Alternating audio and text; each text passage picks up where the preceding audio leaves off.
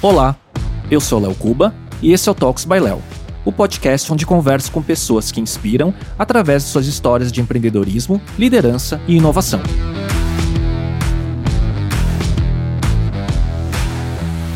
Neste episódio, que abre a temporada 2023 do Talks by Léo, eu conversei com a Débora Foloni, empreendedora, fundadora da Chili Gum, EdTech de automação criativa, adquirida em 2021 pela Vidmob, um dos maiores players globais no segmento, onde ela ocupa atualmente a função de diretora de Product Marketing. Conversamos sobre a sua trajetória profissional, a jornada da Chili Gum da fundação ao Exit, seus aprendizados como empreendedora e agora executiva, rotinas, hábitos pessoais, dicas de conteúdo e muito mais.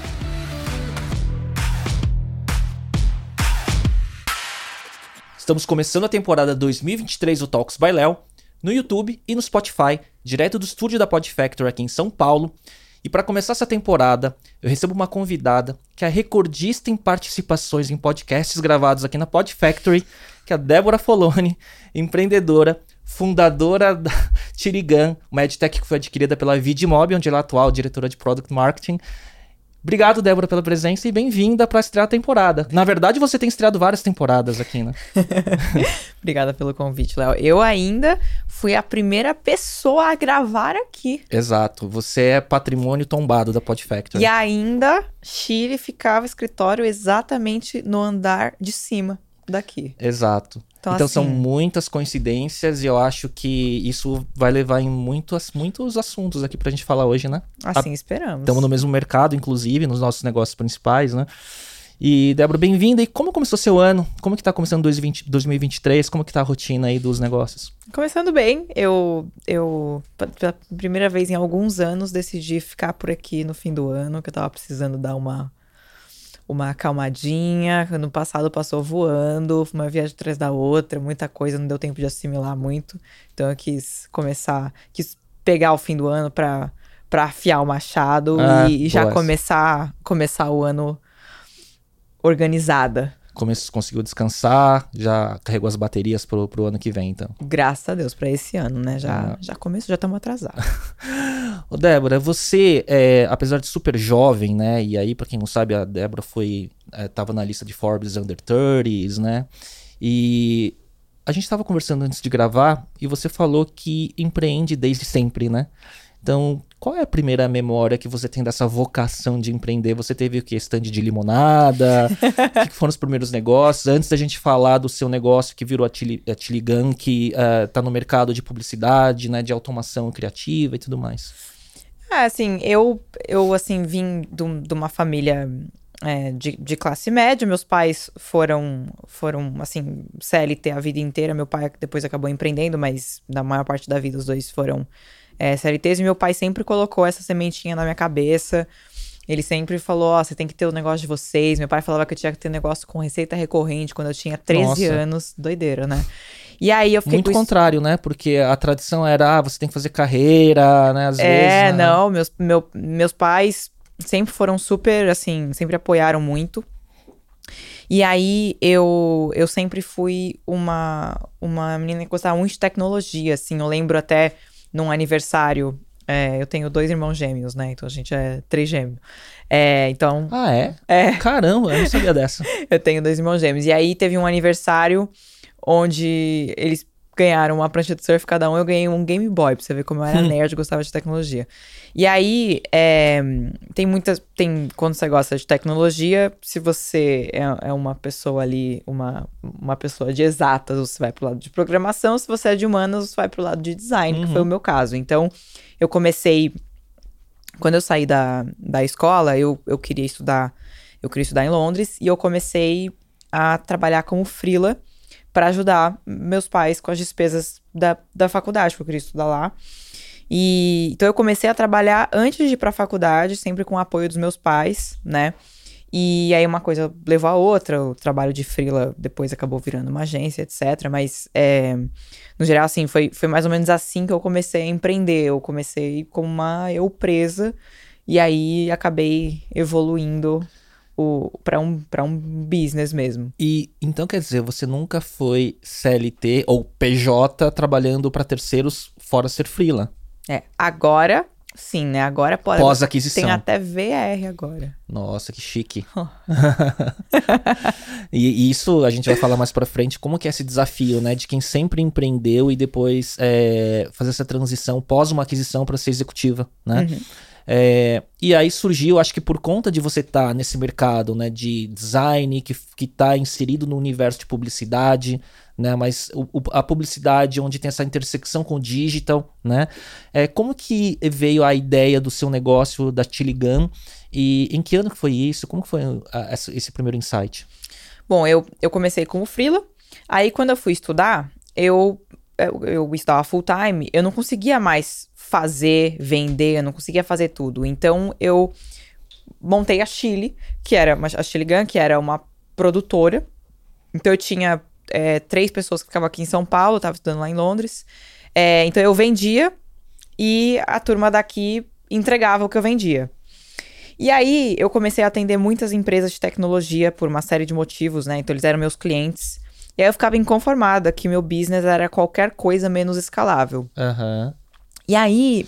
E, o design, e a, a parte criativa era para é, peça, é, tipo de criações específicas, exemplo, peças de campanhas, é, banners, é, e-mail marketing. A gente acabou indo para um lado bem de vídeo. Hum. Então era, era, era publicidade, mas era mais para vídeo. Claro, a gente, é, assim como toda empresa que está começando, a gente fazia o que pagasse as contas, sim, né? Sim, então sim, a gente, pô, já pegava site, pegava aplicativo, fazia algumas outras coisas, mas com o passar do tempo é, e eu, particularmente, sempre gostei de comunicação, etc. A gente foi para esse lado mais de vídeo. Uhum. É, e aí a gente começou a atender muitas empresas de tecnologia. E eu fui picada pelo bichinho da tecnologia, fiquei inconformada, queria muito arranjar uma forma de trazer tecnologia para o negócio que a gente fazia. E aí eu comecei a, a, dar uma pesquisada e um dia eu achei uma empresa em Israel.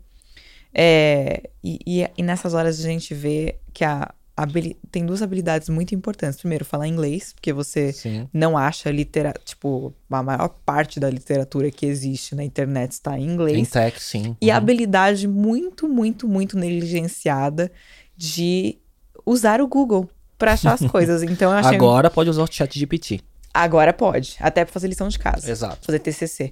É, então, assim, achei essa empresa em Israel que fazia o que a gente hoje chama de automação criativa em Flash. Isso foi em 2013. Nossa. Hum. E aí eu olhei para aquilo e falei, gente, o Flash vai morrer. Já tava morrendo, né, em 2013. Uhum. Falei, será que não tem como a gente fazer isso usando tecnologias que são um pouco mais. Já para HTML5. Atuais. É, então no fim a gente não fez HTML5, ah. mas a gente automatizava é, After Effects. Ah, tá. É, então fazia vídeo mesmo, uhum. saía MP4. Uhum.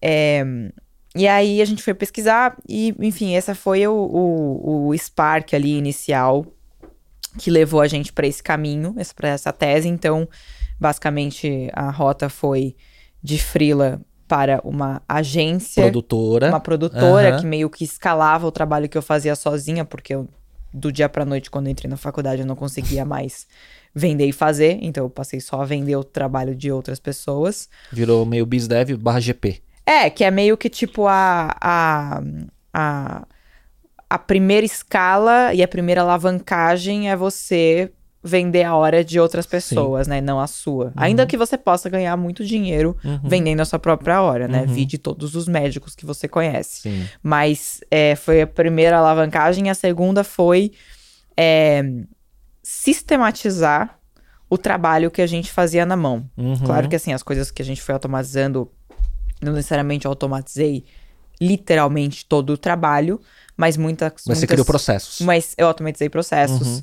Que muitas. Pô, que tem empresas que tem 400 pessoas fazendo isso na mão. Uhum. Né? Então a gente foi para esse lado de automação, que aí foi a segunda alavancagem, que é a maior alavancagem, que é você. Porque aí não tem a escala infinita. Uhum. Né? Você não precisa. Não precisa cada finalização que você faz, você tem uma pessoa lá fechando o, o filme, né? Então foi mais ou menos essa rota de frila para agência ou produtora, enfim. E aí de agência produtora para EdTech, que uhum. automatizava esses processos que eram relativamente previsíveis. E aí você criou o produto, você tinha. É, você, é, você seguiu a cartilha de ter alguém de tech como sócio, ou você foi na raça contratando gente? Como que foi isso? Não, fui na raça. Eu, na verdade, assim, eu tive um cliente é, meu da produtora que adorou. Inclusive, ele ficava no mesmo prédio que a gente foi. Literalmente, eu conheci o investidor no elevador. Esse negócio de estar no mesmo prédio é meio. É, Me déjà pra você, né? Me persegue. E ele tinha sala aqui. Inclusive, a sala que a gente alugava era dele. E aí, só que isso era outro prédio. E aí a gente conheceu ele no elevador, pra você ver que elevator pitch é real. e aí eu contei pra ele essa coisa que a gente queria fazer, que era inicialmente voltada pro varejo. Ele era um cara muito envolvido com esse segmento e ele virou nosso investidor anjo. Então, é, eu acabei contratando um, um desenvolvedor e a gente começou a explorar. Claro que assim, nessa época. Não tinha noção do que eu tava fazendo, a real é essa, né? Mas a Assim, ignorância é uma benção nessa a hora. ignorância é uma benção, porque é assim que você se joga nas coisas. Sim. Quanto mais você sabe, é aquela famosa maldição do conhecimento, né? Sim. A ignorância é realmente uma benção. E aí, é, enfim, a gente contratou um, um desenvolvedor e aí a gente foi descobrindo as coisas no caminho, aquela- aquelas surpresinhas. né? Refazendo o código, né? Normal. Puxadinho, Normal, aquela coisa de normal, sempre. aquela Hum. coisa de sempre, aquela, o padrãozinho. Ô, Débora, e pra é, não, não fazer um- um- uma história inteira de cada passo, né? É, o que, que foi é, para você como empreendedora, né? Que virou de eu empreendedora para empreendedora, para uma startupeira, de certa forma, criando produto, né? Quais foram os seus maiores desafios como empreendedora? Quais skills te ajudaram e quais você teve que, que não eram nativos e te é, custaram para bater cabeça, aprender na trajetória? Eu acho que assim, como empreendedora, como eu comecei é, muito jovem, assim, eu tinha um problema enorme que era a falta de experiência e de conhecimento, Uhum. né? Então acho que esse foi logo de cara o primeira, primeiro problema, ao mesmo tempo uma ignorância que fazia eu me jogar nas coisas que conforme você vai conhecendo as coisas, você já sabe que tudo nem é tão fácil assim, e aí você já vai pensando muito, e às vezes você trava porque você vê muito empecilho nas coisas, né? E eu tinha essa ignorância saudável, digamos assim, que fez eu me jogar. Então, acho que a primeira dificuldade era realmente essa. E aí, mas por outro lado, e, e assim, como eu tinha essa, esse déficit de conhecimento, eu fui buscar ele. Então, desde cedo, eu sempre fui muito curiosa.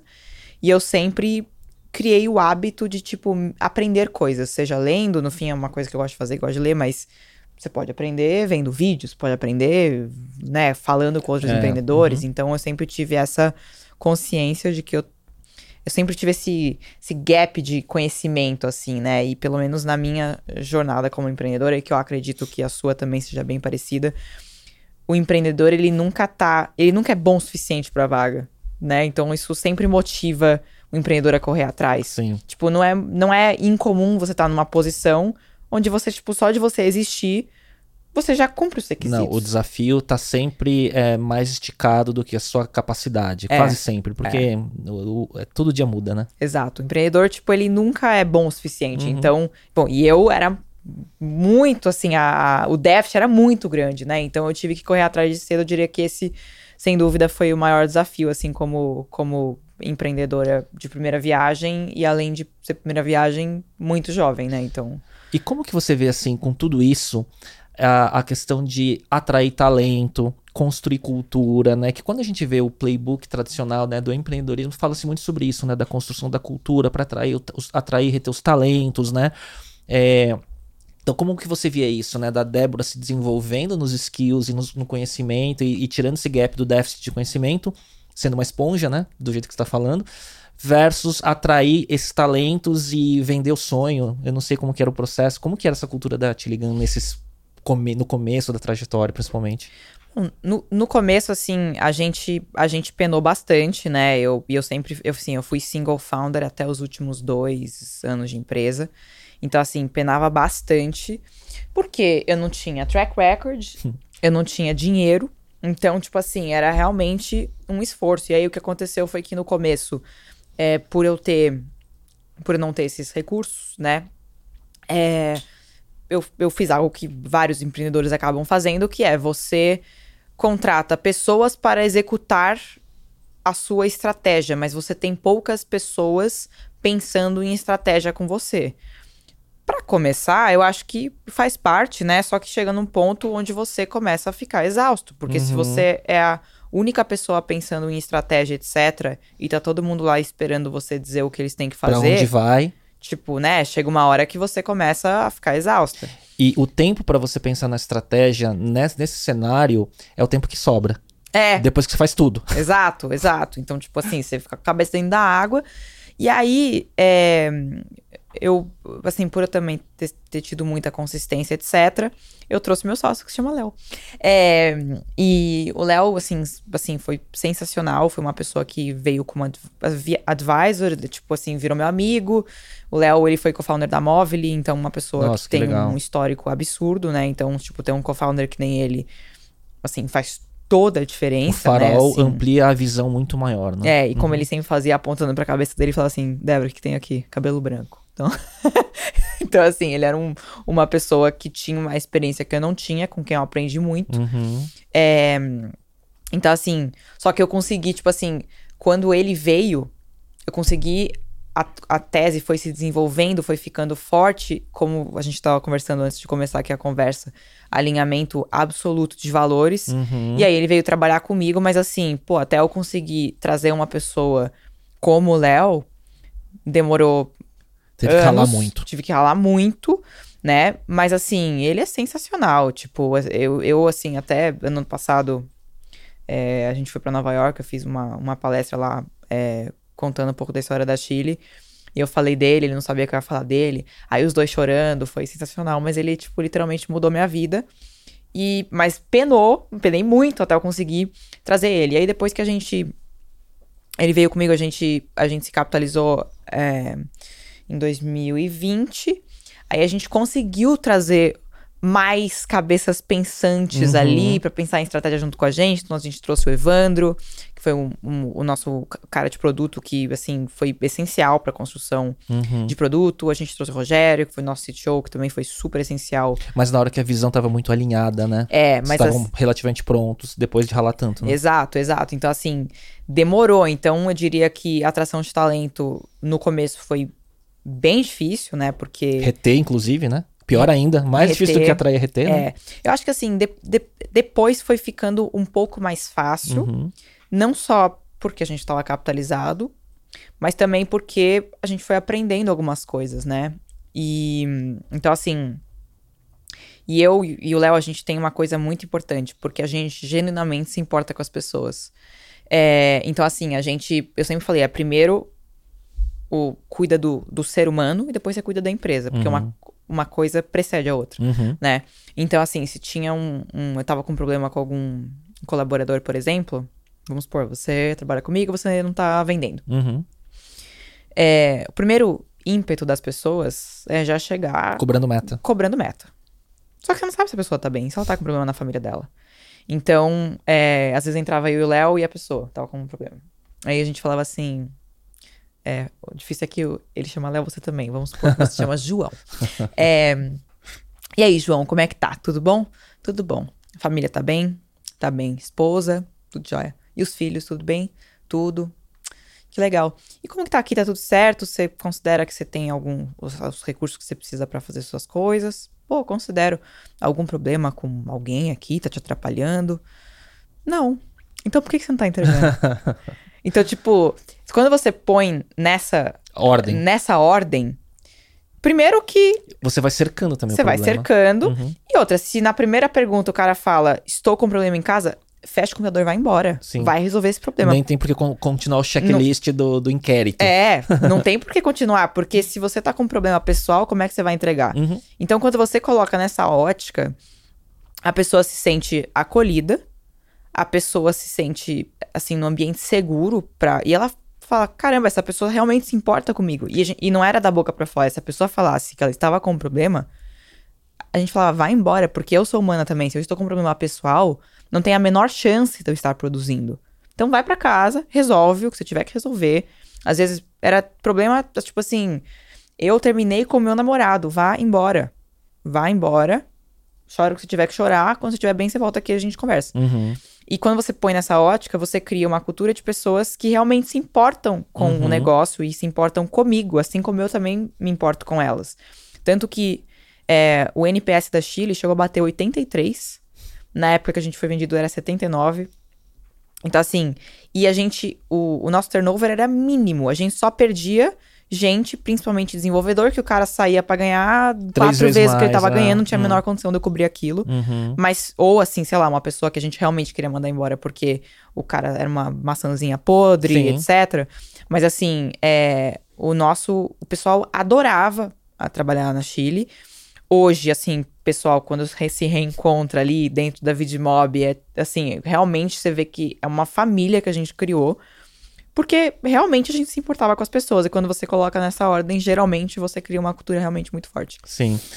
Resumindo, é, o que- como que você define o, o, o, o- o posicionamento e a visão que a Chile teve a partir desse momento que tudo se alinhou, né? Então, qual era o posicionamento, o que, que seu produto fazia e qual era o tipo do cliente que você atendia?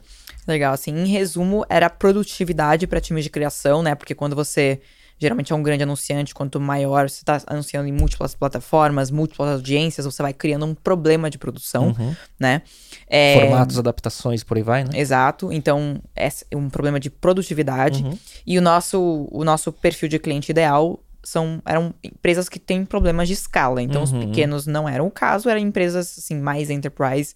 Então, por exemplo, o PicPay era cliente nosso, Uhum. iFood cliente nosso, Rappi, é, Itaú, enfim, Uhum. empresas grandes que realmente possuem problemas de escala, né? Uhum. Esse era, foi o perfil ali que, de, de cliente que a gente, aos poucos, foi descobrindo que era o que mais se beneficiava com a nossa tecnologia. E como que foi. eh, quanto tempo durou entre a fundação e o exit de vocês? Considerando, lembra que eu fui frila, né? Sim. Então, assim, o CNPJ Ah, era desde a época que eu era frila, então deu oito, nove anos. No total. Só que da época que a gente falou assim, somos uma EdTech, Aham.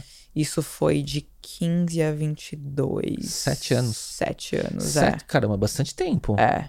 Bastante tempo ralando. É, é. Foi uma, uma funçãozinha. Muito- Deu, é. deu muito errado várias vezes antes de dar Sim. certo. E aí a resiliência que foi levando até chegar, né? é, Quanto tempo que o Léo, sócio, é, ele ele chegou quando? Ele pegou os últimos dois anos, chegou em 2020. Cara, você ralou muito, então, até 2000, ele chegar. finzinho, na verdade, ele chegou em finzinho de 2019. É, eu ralei bastante. Quase pré-pandemia, né? É. Quase início de É, pandemia. ele chegou, tipo assim, no meio agosto, assim, de 2019. Aham. E aí, como que foi o final dessa jornada, dessa etapa? É, um resumo, assim, de como chegou a Vidmob para fazer a aquisição. E para quem não conhece, fala so- sobre o que que é a Vidmob, né? Que é uma das grandes players né, globais né, do segmento e tal. E foi fácil o processo? Não.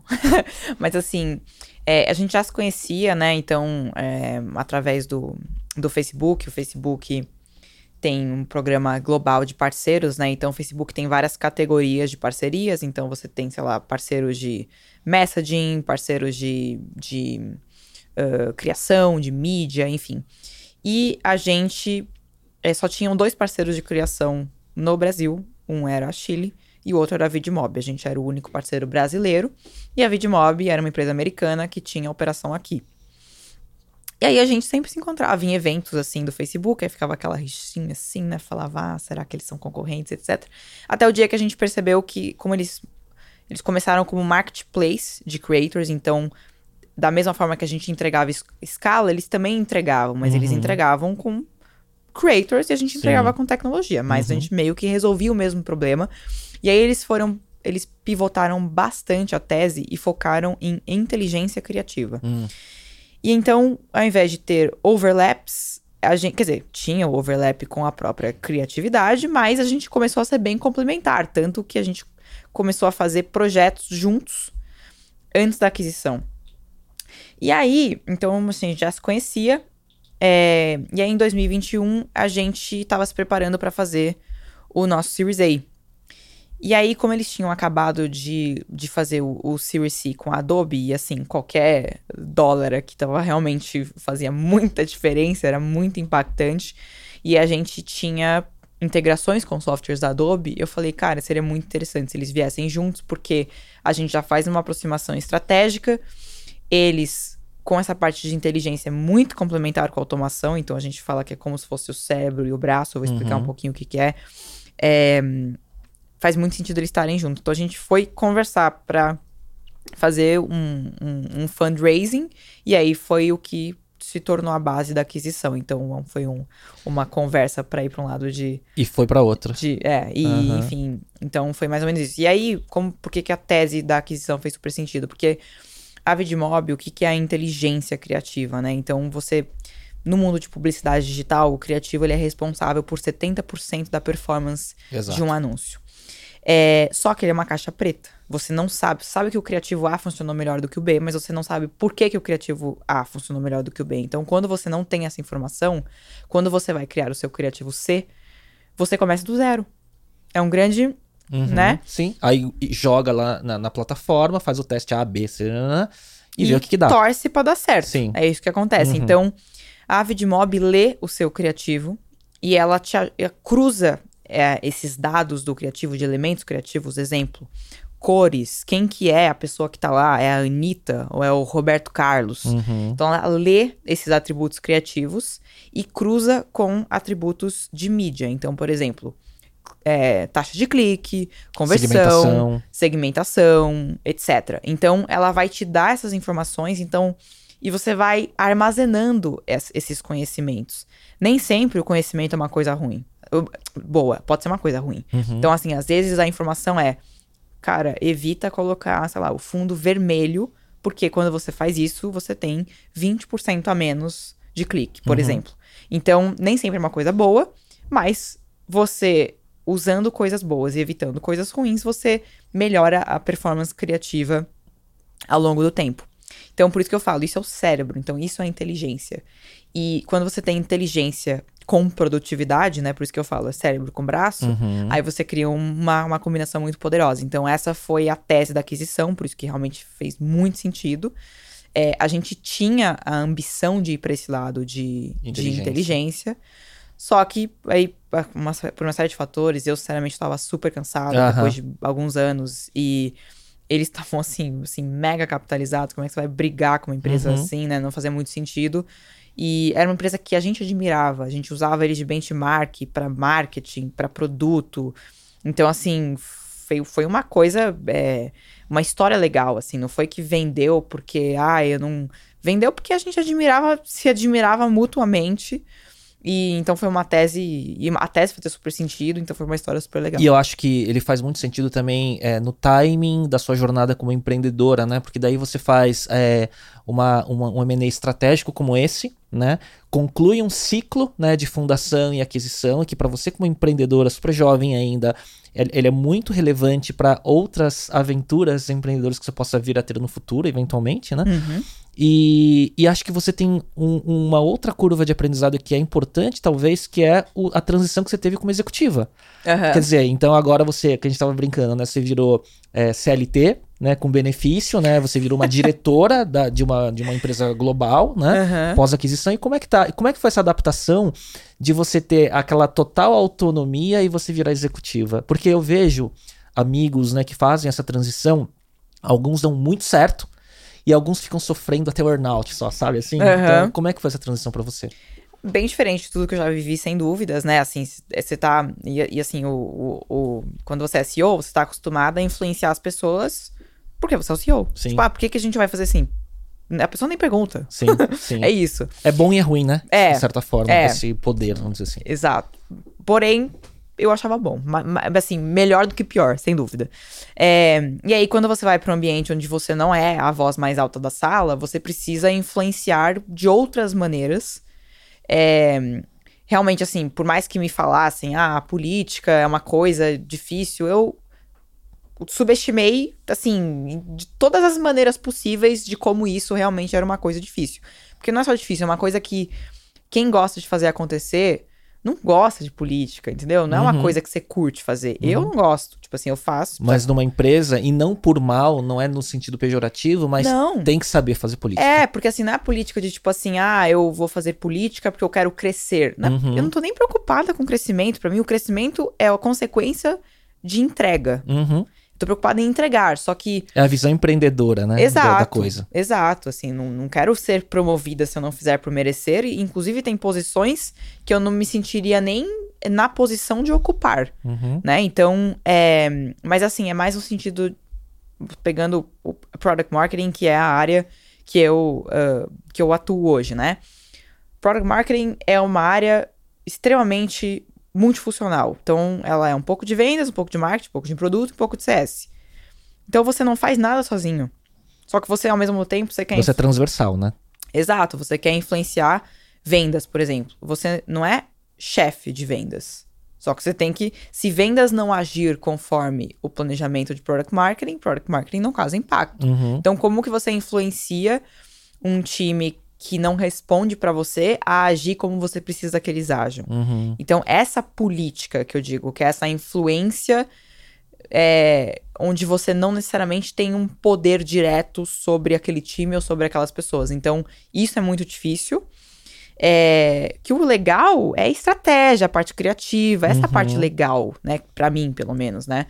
É, eu sou uma pessoa naturalmente criativa e o empreendedor é. Uhum. Como você, a gente estava falando antes, né? Você criou inúmeros negócios porque você quis criar coisas. Sim, você vai descobrir né? e você, e você vai. E nunca é uma ideia pronta, né? Ela, Não. ela, você vai descobrindo ao longo do caminho, né? Exato. E vai polindo ela. Exato. Então, é assim, é uma parte que, que eu fui descobrindo agora pela primeira vez, né? eh, como que como ela funciona. Tá sendo interessante porque eu tô aprendendo uma série de coisas que eu não aprendi na Chile. Então, tem o time da Vidmob é, de uma senioridade muito alta, né? Assim, pessoa assim. Pessoal de, de, de tech dos Estados Unidos, então pessoal de Adobe, pessoal que era, que era Facebook, pessoal que era ahn, quem mais? Pessoal que era muito de, de mídia, né? De, de Uhum. plataforma de mídia, LinkedIn, de não sei o quê. Então tem uma galera muito sênior, então traz uma, um conhecimento que eu não tinha.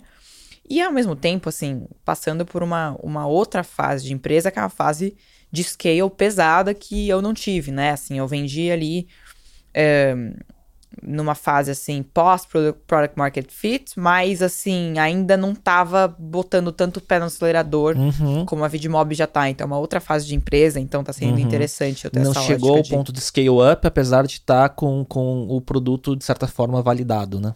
Não.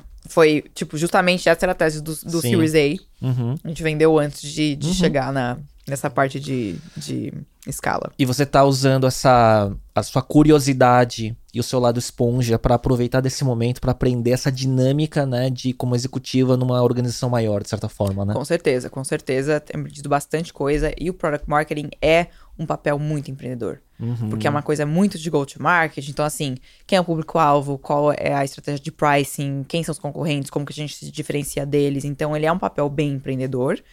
É, Só que eu- o, que eu, o que eu acho muito interessante, e isso eu vou levar para todos os negócios que eu, que eu vier a construir, é que o, o empreendedor tem um hábito de montar estratégias de go-to-market para atrair investidores. Uhum. E o product marketing monta estratégias de go-to-market para executar mesmo, para amanhã Pra trazer fazendo. cliente. Exato. Uhum. Então é uma coisa mais pé no chão. Então, assim, exemplo.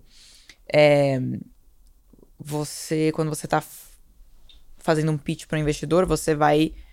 Obviamente, você precisa mostrar para o investidor que o tamanho potencial do seu negócio é muito grande. Uhum. Só que aí você se engana. Porque você cria um monstro, só que o seu mercado endereçável, na verdade, ele é muito pequeno. Uhum. Só que quando você está vendendo para investidor, não é por sacanagem, não é. Uhum. Mas você se ilude. É por enviesamento, né? É, você- Você tá tão apaixonado pela tua ideia. Exato. Agora, o product marketing é aquele que traz para terra e fala, tá. Com o produto que nós temos hoje, com os canais que nós temos hoje, qual realistamente é o, o, o, o- a fatia, Jesus, que a gente pode abo- abocanhar desse mercado? Uhum. Então, assim, você fala assim, sei lá, exemplo, ah, o mercado de publicidade global é de 300 Hum, bilhões. Sei lá, Ah, sei 300 bi. O seu mercado endereçável é 300 bi? Não. Né? Ah, então, pô, Não, e aí, o, o- aquela falácia que eu vejo muitas vezes assim, ah, então eu vou a- abocanhar 1% desse mercado, não você tem muito isso, né? informação? É, É. E, portanto, eu vou chegar num valuation de tanto em 7 anos. Exato. Então, assim, o que, acho que eu tiver que resumir numa frase é que, apesar do product marketing ser um papel bem empreendedor, o empreendedor tem a- o hábito de fazer as coisas top-down. Então, tipo assim, o mercado de publicidade global, segundo, é, sei lá, o estatista. É. E o product marketing, ele vai mais no bottom up, que é tipo Uhum. assim, beleza, entendi, esse é o mercado potencial, mas vamos ver daqui, da- de baixo pra cima, o que que dá pra fazer. O que que dá pra gente E aí você pensa em canais, esteiras e tudo mais, Exato. e você constrói de outra forma, né? Essa, essa para onde eu chego em tanto tempo, né? Exato. Então, tipo assim, você pode e deve ter essa visão. Uhum. Realmente, esse é o mercado. Assumindo que você pegue 100% de market share, esse é o seu mercado.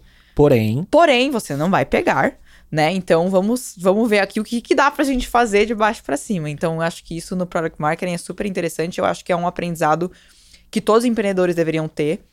É, porque é, é uma estratégia de go-to-market que ela é realista. realista e executável, assim, Uhum. sabe? Tipo, você pode chegar lá, mas daqui a 10 anos, o que, que você vai fazer nos próximos seis meses? E até como e até pro outro lado que você falou do empreendedor, né, que às vezes ele monta a sua tese e tudo mais para trazer investidor, mas se você mostra que a tua tese está embasada, né, numa estratégia como essa, é, talvez seja muito mais fácil de você trazer investidor para dentro também. A consequência positiva é essa, né, do Sim. realismo, né? Sim, e eu acho que assim, quando você tá fazendo um pitch, é, pelo menos eu, sei lá, tô fazendo um pitch.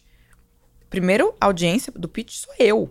eu quero saber se aquele negócio vale o meu tempo, vale o meu investimento.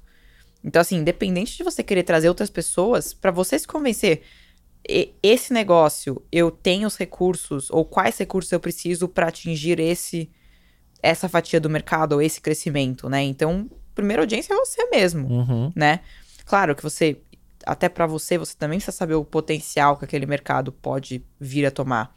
Mas você precisa ser realista também no que, que você consegue fazer, né?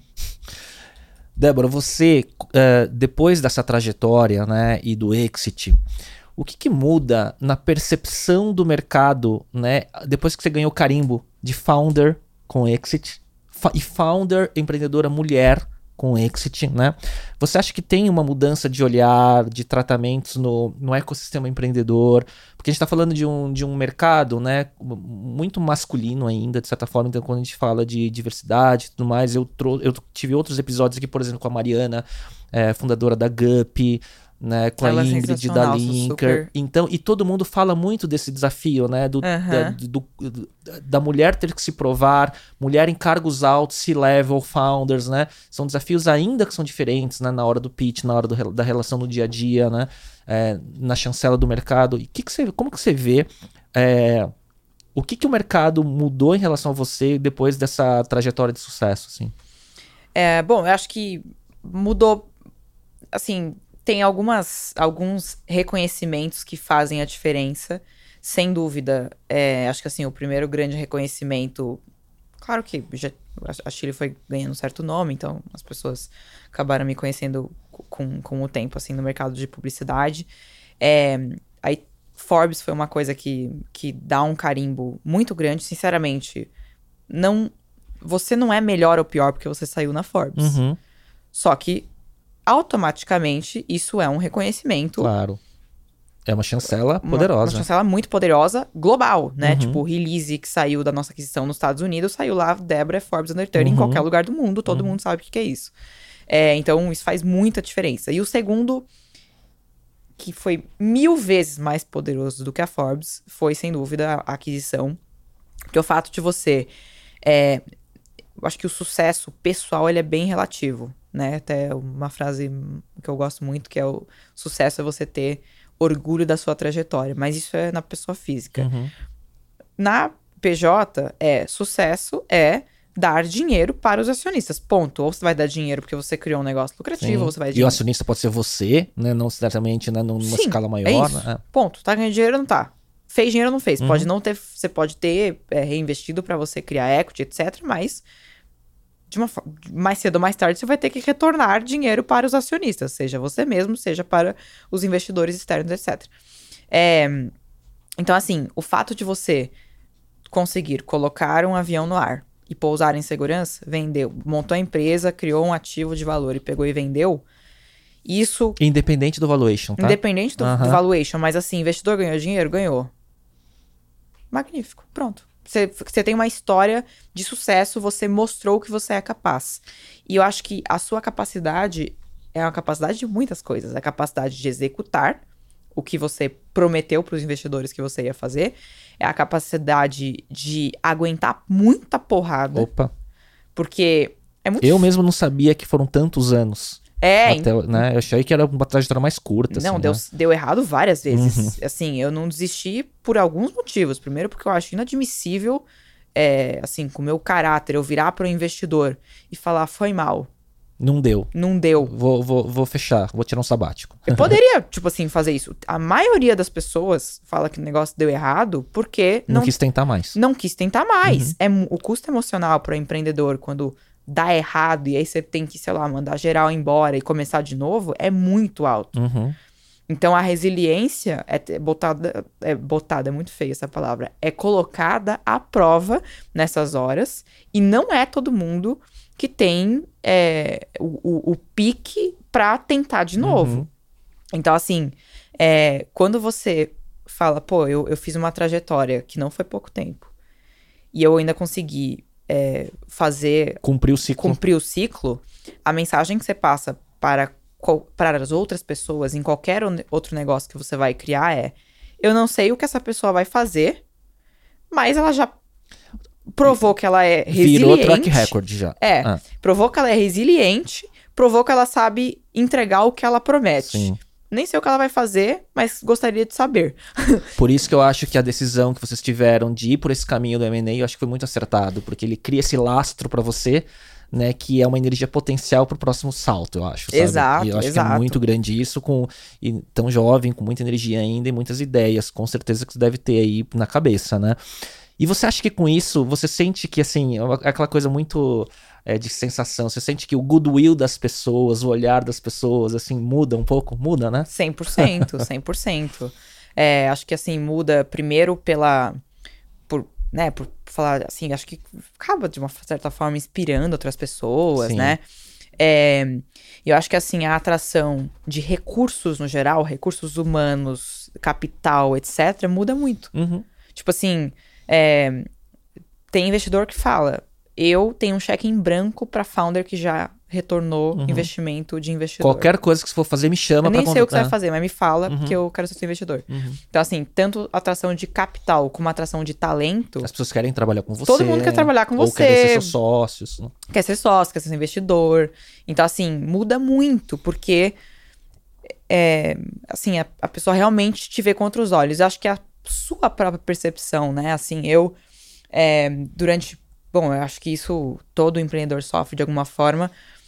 Como o empreendedor, é, eu acho que você nunca é qualificado demais. Você sempre vai se sentir que você tá devendo. Eu sempre preciso me desenvolver para ocupar esse papel de empreendedor. Isso pra mim é assunto de terapia, porque são duas ferramentas que eu uso, meditação e terapia. Na terapia eu falo, é a minha sensação de estar sempre devendo, todo dia. Isso, então, esse é o melhor e o pior do empreendedorismo. Não, pra mim é, o- é porque é, um o dos melhor, piores, porque né? você tá sempre se desenvolvendo, você Ah. sempre precisa se desenvolver. E é o pior, porque você tá sempre com aquela sensação, aquela pressão. Ansiedade e por aí vai. Exato. Ah, Mas, assim, o que acontece, eu acho que, que você vai, vai, vai criando essa, essa, essa vontade de estar sempre se, se desenvolvendo. Então, é o, é o estado de espírito empreendedor que você vai criando aquela, tipo, você vira o CEO da sua própria vida. Você Uhum. sempre quer, você tem as suas metas pessoais, assim como você tem as metas do seu negócio. sim. Então isso é muito interessante. Eu acho que quando você é, percebe isso e quando você vai trazendo isso pra. Você pode colocar isso em todos os outros negócios que É. você for criar na sua vida, É, né? Você vai fazendo tudo virar playbooks, assim, É. na vida, né? Em todas as áreas, né? A gente vai falar É. de outras coisas mais pra frente, mas eu, eu enxergo dessa forma. Ô, Débora, é, como que você vê também o seu papel, né? Como founder, mulher empreendedora, é, você sente... é, tem muita gente que te procura para dar mentoria, é, principalmente mulheres, sejam empreendedoras ou executivas ou no mercado de tecnologia. Como que você vê isso e como que é o teu papel? Se você tem alguma cadência ou rotina intencional para estar apoiando outras empreendedoras, como que funciona? Não tem uma cadência, assim, assim, eu procuro estar perto de empreendedores, no geral, não só empreendedoras. Gostaria de estar mais perto de empreendedoras, mas a verdade é que existem poucas empreendedoras. Uhum, Quando eu vejo alguma empreendedora, eu quero imedi- imediatamente adotar essa pessoa. uhum, para a minha vida, porque eu, obviamente, me identifico muito. É, Mas tem acontecido de uma forma orgânica, às vezes alguns empreendedores me procuram, eu tento ajudar como eu posso. Então, assim, eu tenho alguns empreendedores que eu, que eu dou mentoria, que eu sou advisor, Uhum. enfim, às vezes que eu, que eu ajudo como eu posso. É, não tem uma cadência estabelecida. Tem alguns que eu tenho conversado recentemente até para entrar como, como investidora. Uhum. É, mas sempre em negócios onde eu posso contribuir com muito mais do que o dinheiro. Acho que o dinheiro é a- seria a É como- contribuição é- é com- mais pobre que eu É, poderia fazer. É. É. Mas tenho conversado sim, acho que é uma vontade minha, assim, hoje que eu tenho. É, porque empreender literalmente mudou a minha vida, Léo. Aham. Então, assim, é, eu adoraria, assim, me, brilha, me realizaria muito eu conseguir ajudar outros empreendedores a obter a mesma transformação que eu tive na minha vida, porque eu sei que não é fácil. Existem milhares de problemas que os empreendedores é, têm. Então, acesso a capital é um, posso ajudar com investimento é, como, como investidora. Acesso ao conhecimento é outro, posso ajudar compartilhando um pouco da minha experiência. Então, assim, todos os, os, os, os problemas e os motivos que fariam um empreendedor não empreender ou não ser bem sucedido, eu gostaria de ajudar de alguma forma se eu puder. Então é isso que eu tenho procurado fazer e sem dúvida assim, eu gosto sempre de planejar pro longo, pro longo prazo. Pro longo prazo é o- realmente o que eu quero fazer da minha vida. E você, é, você sente, assim, que você tem tendência a falar muito sim para os pedidos? O que, que eu quero dizer com isso? Eu, às vezes, já sofri mais, mas o tempo me ensinou um pouco, né? É, às vezes a gente fica muito envolvido ou tocado por ah, ajudar, ou por ser advisor, ou por dar mentoria e tudo mais, e você começa a é, se diluir demais, né? E, e- e se com, é, spread too thin, né? E aí Aham. você ficar em tantas frentes que você acaba não contribuindo tanto como deveria. E acaba, enfim, é diluindo muito a energia, o foco, a atenção. Você já passou por isso, assim? Por ser empreendedora, ter muita ideia, ter energia. Ah, é o famoso FOMO, né? Tipo, a gente fica o fear of missing out sempre. Eu tenho outro conceito que eu fui introduzida recentemente, que é o ROMO, que é Relief of Missing Out. Então, assim, É eu acho quando você se livra. Você fala assim, do graças medo. a Deus consegui falar não. É, ou então, graças a Deus não me chamaram pra esse rolê que eu não queria ir. Mas assim, é, eu acho que quando você vai, é, ob- enfim, obtendo sucesso na vida, etc., as pessoas vão te chamando para muitas oportunidades. Tudo é Exato. uma oportunidade. Olha, tem um Exato. negócio aqui, tem um investimento ali, tem um negócio aqui. Então, assim, e ano passado foi uma loucura. Foi assim, ah, e todo mundo queria montar negócio comigo, todo mundo queria fazer que eu fosse investidora, todo mundo E queria. às vezes o negócio é legal e é bom. Só que pro negócio ser legal e é bom, você precisa investir tempo. E aí não dá. Pra ele ser E aí legal. você se entusiasma com uma ideia aqui, um pitch ali e tudo mais, só que você tem que falar, puta, o que, que eu vou escolher? Né? Eu tava no almoço hoje com um founder de uma edtech que ele vendeu também, né? E teve exit, não é? E, e ele tá falando muito do pós, como ele tá gerenciando a vida pós-exit, assim, sabe? E eu achei muito legal isso, que é, é isso, começa a vir muita coisa, e se você não filtrar, você acaba ficando overwhelmed com tanta coisa, né? É, exatamente. E assim, mas eu acho que é difícil, é difícil filtrar, é, porque é muito difícil falar não. Mas é mais difícil falar não quando você não sabe o que você quer fazer da sua vida. Agora, quando você tem, assim, um planejamento de, de longo prazo, e o, o Denner é uma pessoa que fala muito sobre isso, né? Planejamento de longo prazo. E eu sempre é, fui assim, né, na minha vida. Eu sempre olhei lá na frente, sempre olhei o que eu queria fazer. Então, um, um revés no curto prazo, quando você colocava isso numa ótica de 10 anos, você via que ele era muito insignificante. Então, e a mesma coisa são para as oportunidades. Quando você sabe onde você quer chegar daqui 10 anos e você coloca qualquer que seja a oportunidade num gabarito de 10 anos, você fala, isso me aproxima ou me afasta de onde eu quero estar? E se a resposta é me afasta, você fala não com alívio. Uhum. E se, a- se o negócio te aproxima, você fala sim com alívio também. Você fala, meu, essa é a melhor decisão que eu poderia tomar agora. Então, mas é muito importante saber o que você quer fazer da sua vida, né? Porque se você não sabe, tudo parece uma oportunidade Não, Essa magnífica, dica é né? ótima quando você coloca na, na linha do tempo do longo prazo, porque quando você olha só o curto prazo, é, a tendência é. Eu não vou falar que é isso, mas é como se fosse muito mais o oportunismo do que a construção do teu projeto maior de vida como um todo, né? Exatamente, exatamente. Mas quando você coloca assim, exemplo, ah, eu quero ajudar empreendedores. Aí aparece uma oportunidade lá que não tem nada a ver com isso. Aí você fala, sim. Você pode falar, mas você tá se traindo. Tipo, e assim, a sensação que eu acho que, que a gente acaba ficando quando a gente adota um projeto que não nos aproxima de onde a gente quer chegar, é aquela luta que você nunca tá feliz. Você pode Exato, até ganhar dinheiro, Exato. mas você fala, meu, eu não tenho propósito.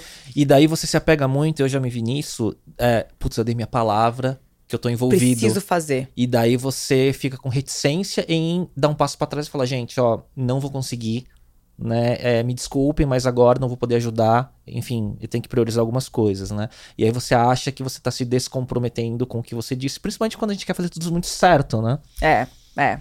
É difícil, tá? Não, não vou falar que, Não, sim, que é sim, fácil você sim. pegar eu, eu falar não pra um monte de coisa, mas assim, se eu não falar não, eu não consigo causar o impacto que eu quero causar, né? É, no Então, podcast é fácil falar, né? É. Na real é muito difícil, É, né? é, é muito bom você. você- Aí pega o corte lá, fala assim: olha só, nossa, que dica magnífica. Vai lá fazer no dia a dia, não é fácil.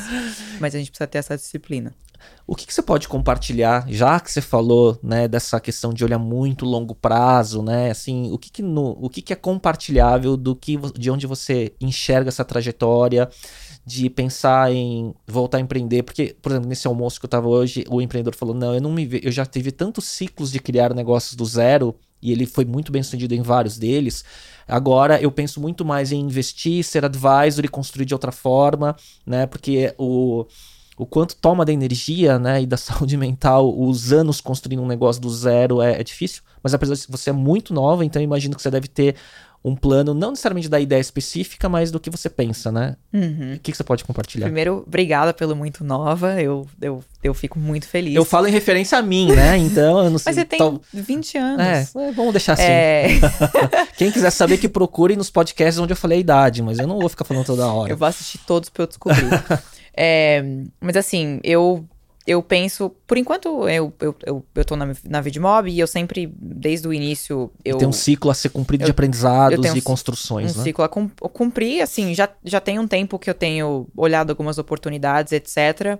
Mas o que eu posso dizer é que tudo que eu fizer daqui pra frente, ele tem que estar conectado com ajudar empreendedores. Então, é, como eu falei agora há pouco, tem, acho que os empreendedores têm vários problemas. Tem muitos problemas. Tem uma série de problemas. Então é muito fácil ajudar um empreendedor, porque o empreendedor atrai problema. Impressionante. É. É, então, tudo que eu fizer daqui pra frente, de alguma forma, ele tem que estar relacionado a ajudar empreendedores a causarem impacto. Então, desde. Então, tem coisas que. E aí, não Débora como executiva, mas Débora como investidora, como advisor, etc. Então, isso é uma coisa que é um, um, um projeto paralelo que eu já tenho. Uhum. É, E aí tem coisas, em, com certeza eu vou voltar a empreender em tecnologia. Ainda já tenho um, um projeto que tá no forno quando for a hora certa. Então vai ter que ter um outro episódio pra falar sobre isso lá na Todos frente. saberão. Ô, Débora, várias coisas que você falou, né, da sua trajetória, eu tirei várias ideias muito práticas, como essa última aí que você falou de quando você coloca na linha do longo prazo, né? Então faz sentido falar assim, mas se você olhar em 10 anos o que você projeta, né, para o que você quer para sua vida, eu achei muito legal colocar dessa forma, né? Ah, e aí eu quero trazer para outra coisa que é como que é com, com esses aprendizados todos que você tem, experiência, como que é a sua rotina de produção de conteúdo? Né, para trazer um pouco dessas pílulas de conhecimento, de experiência. Você tem hoje uma rotina de produção de conteúdo para as redes? É, você tem ideias ou projetos adiante sobre isso? Hoje, Porque você me entrevistou, né, antes da gente abrir as câmeras, né? Mas É, hoje eu tenho, assim, sinceramente, eu não tenho muito uma rotina. Gostaria de ter. Eu, assim, uma, das coisas que eu quero fazer esse ano é eu, eu conseguir ficar um pouco mais. ter um pouco mais de, de rotina pra isso. É, o que eu tenho rotina é de absorver referências. Então Aham. eu tô sempre. Eu consumo muito conteúdo, principalmente eu gosto muito de ler. É, também sou muito rata de rede social, de ficar consumindo conteúdo dos outros. Mas é uma coisa que eu quero, sem dúvida, fazer mais esse ano, assim. Tem muitos assuntos. Acho que quanto mais conteúdo você consome, é, e, e principalmente quando são coisas que você gosta, né? Eu falo com muita paixão sobre vários deles, né? Então, é, com certeza seria uma, uma, uma coisa que eu quero fazer melhor esse ano. eu falo isso porque você é uma boa comunicadora, então eu acho que é, existe um, um, um potencial acumulado né? É, de conteúdo e, e, a vivência e que você pode traduzir, eu acho, sabe? Em, em, muito mais output de conteúdo também, não só o input, assim, sabe? Uhum. É um, um, insight que eu tenho, assim. Eu acho que você pode Obrigado, investir vou. nessa frente aí. Preciso, preciso fazer isso. É uma coisa que eu, eu, sem dúvida, teria, assim, muito prazer em fazer. Ah. Uma coisa que, que já... Pô, quando eu, quando eu tava na Chile, sinceramente, eu não tinha a menor condição de uhum. priorizar isso. Faria, fazia São fases momentos. Muito, não? sim, esporadicamente. Mas hoje é uma coisa que eu acho que, que se encaixa, assim, mais na minha rotina. E eu preciso criar só o é, eu tenho certeza que construiria para sua para sua. A gente tá falando de imagem pessoal, de marca pessoal, acho que construiria muito, porque tem muito o que dizer aí. E trazendo aí, né, virando um pouco para aprendizados, desenvolvimento pessoal, né, indo para outros temas, né? Como que você hoje lida, né, com é, quais são suas ferramentas, né, de desenvolvimento, de autoconhecimento, de, enfim, você tem mentores, terapia, meditação, o que que você faz? Ah, faço tudo. Tudo. tudo assim, tudo que lançou eu faço. É, não, tô brincando, mas. Tô brincando, mas é sério. Mas assim, terapia é uma coisa que eu faço desde sempre. É, gosto sempre de ter, assim, uma, uma pauta pra terapia, né? Eu acho. Fazer terapia por, por fazer e ver que tema que sai na hora, né? É. Uhum. Não, eu gosto de ter, de ter pauta. Se não tem, eu cancelo a sessão, porque tem que ter. Briefing. É, tem que ter, assim, qual é o probleminha da vez? Se não tiver, melhor cancelar, porque provavelmente vai virar um papinho de bar. Entretanto, eu tenho uma questão. Como eu já faço terapia há alguns anos, já fiz com. Já tive algumas terapeutas. É, eu acho que, assim, quanto mais articulada a pessoa é, mais, mais assim. É, articulado tem que ser o terapeuta. Ah, porque, sim, esse match, né? Hum. É, se você. Se você, por exemplo, sou uma pessoa extremamente sarcástica, né? Então, assim. O que não pode acontecer numa terapia? A pessoa faz uma pergunta, eu obviamente vou responder com sarcasmo. Só que se a pessoa não espreme você, você entrou e saiu de uma terapia e a pessoa não conseguiu extrair nada de você. Foi praticamente. Porque você driblou o terapeuta ou a terapeuta com as suas com as suas respostas e a uhum. pessoa não pegou disso e espremeu. Exato, a pessoa deu risada, o Ru parece um stand-up comedy, é. só que você não conseguiu extrair nenhuma informação útil. Então, é, e por isso que tem muitas pessoas que falam: ah, eu não me dou, não, não me dou com nenhum terapeuta. Você não me, se deu ainda. Você tem que encontrar aquele cara, aquela mulher que, que consegue... vai tirar da tua característica e saber, né? Porque eu acho, fazendo terapia que e é mais recente na minha vida, é, eu acho que é, a gente, parece que a gente está sempre criando formas de enganar o terapeuta. Uhum, a gente tenta, né? Se com terapeuta... as nossas características. Então, se você não tiver uma pessoa que pega muito fácil essas suas características e te enquadra, né? É, a gente faz uma sessão de bate-papo e você tá enrolando a pessoa. É, você acha que é um podcast. Você começa lá, tipo, contar as coisas e fala, tá, mas. Começa a ficar repetitivo, né? É, é, então, assim, precisa. Você precisa encontrar realmente essa pessoa que consiga te espremer não é fácil. É, e, e, quanto melhor comunicador você for, maior a chance que você tem de sabonetar o terapeuta e não e entrar e sair sem uhum. falar nada. E então acho que assim, terapia é uma coisa. É, meditação é, também é uma coisa que eu gosto bastante, assim, e sinceramente eu demorei muito tempo para entender o que era meditação, assim, para conseguir falar, nossa, estou num estado meditativo. Uhum. Mas uma coisa assim, se eu tivesse que resumir numa palavra, é, o, quando eu finalmente, assim, falar, nossa, olha aí, estou meditando. É, tem um vídeo do, do Headspace que ele fala disso, mas não foi nesse vídeo que eu peguei o insight que eu vou falar agora, mas que ele fala assim, para você, a meditação, a gente fica lutando contra os pensamentos, né? Você acha que você tem que, porra, pensar no, no, no branco, é. pensar em nada. É, é impossível você pensar em nada. É, e o que é, esse vídeo é tipo, acho que é o primeiro vídeo de introdução ao Headspace, que acho que vale muito Rookie a pena. total, assim. É, tem no, no YouTube com certeza. Que é você se colocar como um, um espectador dos seus pensamentos. Então, o, o exemplo que mostra é uma rodovia passando um monte de carro, e os carros são seus pensamentos. Então, você tá lá meditando aqui, tal, que, que você está na sua posição de consciência. De repente você viu, passou assim, meu Deus, boleto para pagar, o carro que passou. É, de repente você fala assim, meu Deus, nossa, será que eu sou boa o suficiente para a minha posição de CEO? Um outro pensamento. E aí, o exercício que eu tenho tentado fazer, que é o que tem dado mais certo, Pra eu me livrar daquele pensamento, eu não tento controlar ele. Mas eu tento apenas fazer uma tag. Eu falo assim: olha, isso aqui é um medo. Eu não sou eu medo, mas é um medo. É, isso aqui é uma. Ó, tô ansiosa. Isso aqui eu tô animada com esse negócio. Mas assim, quando você vai, tipo, só assim, interpretando Como observador. como observador aquele pensamento, sem tentar parar ele, sem tentar julgar Impossível, ele, né? apenas rotulando Isso.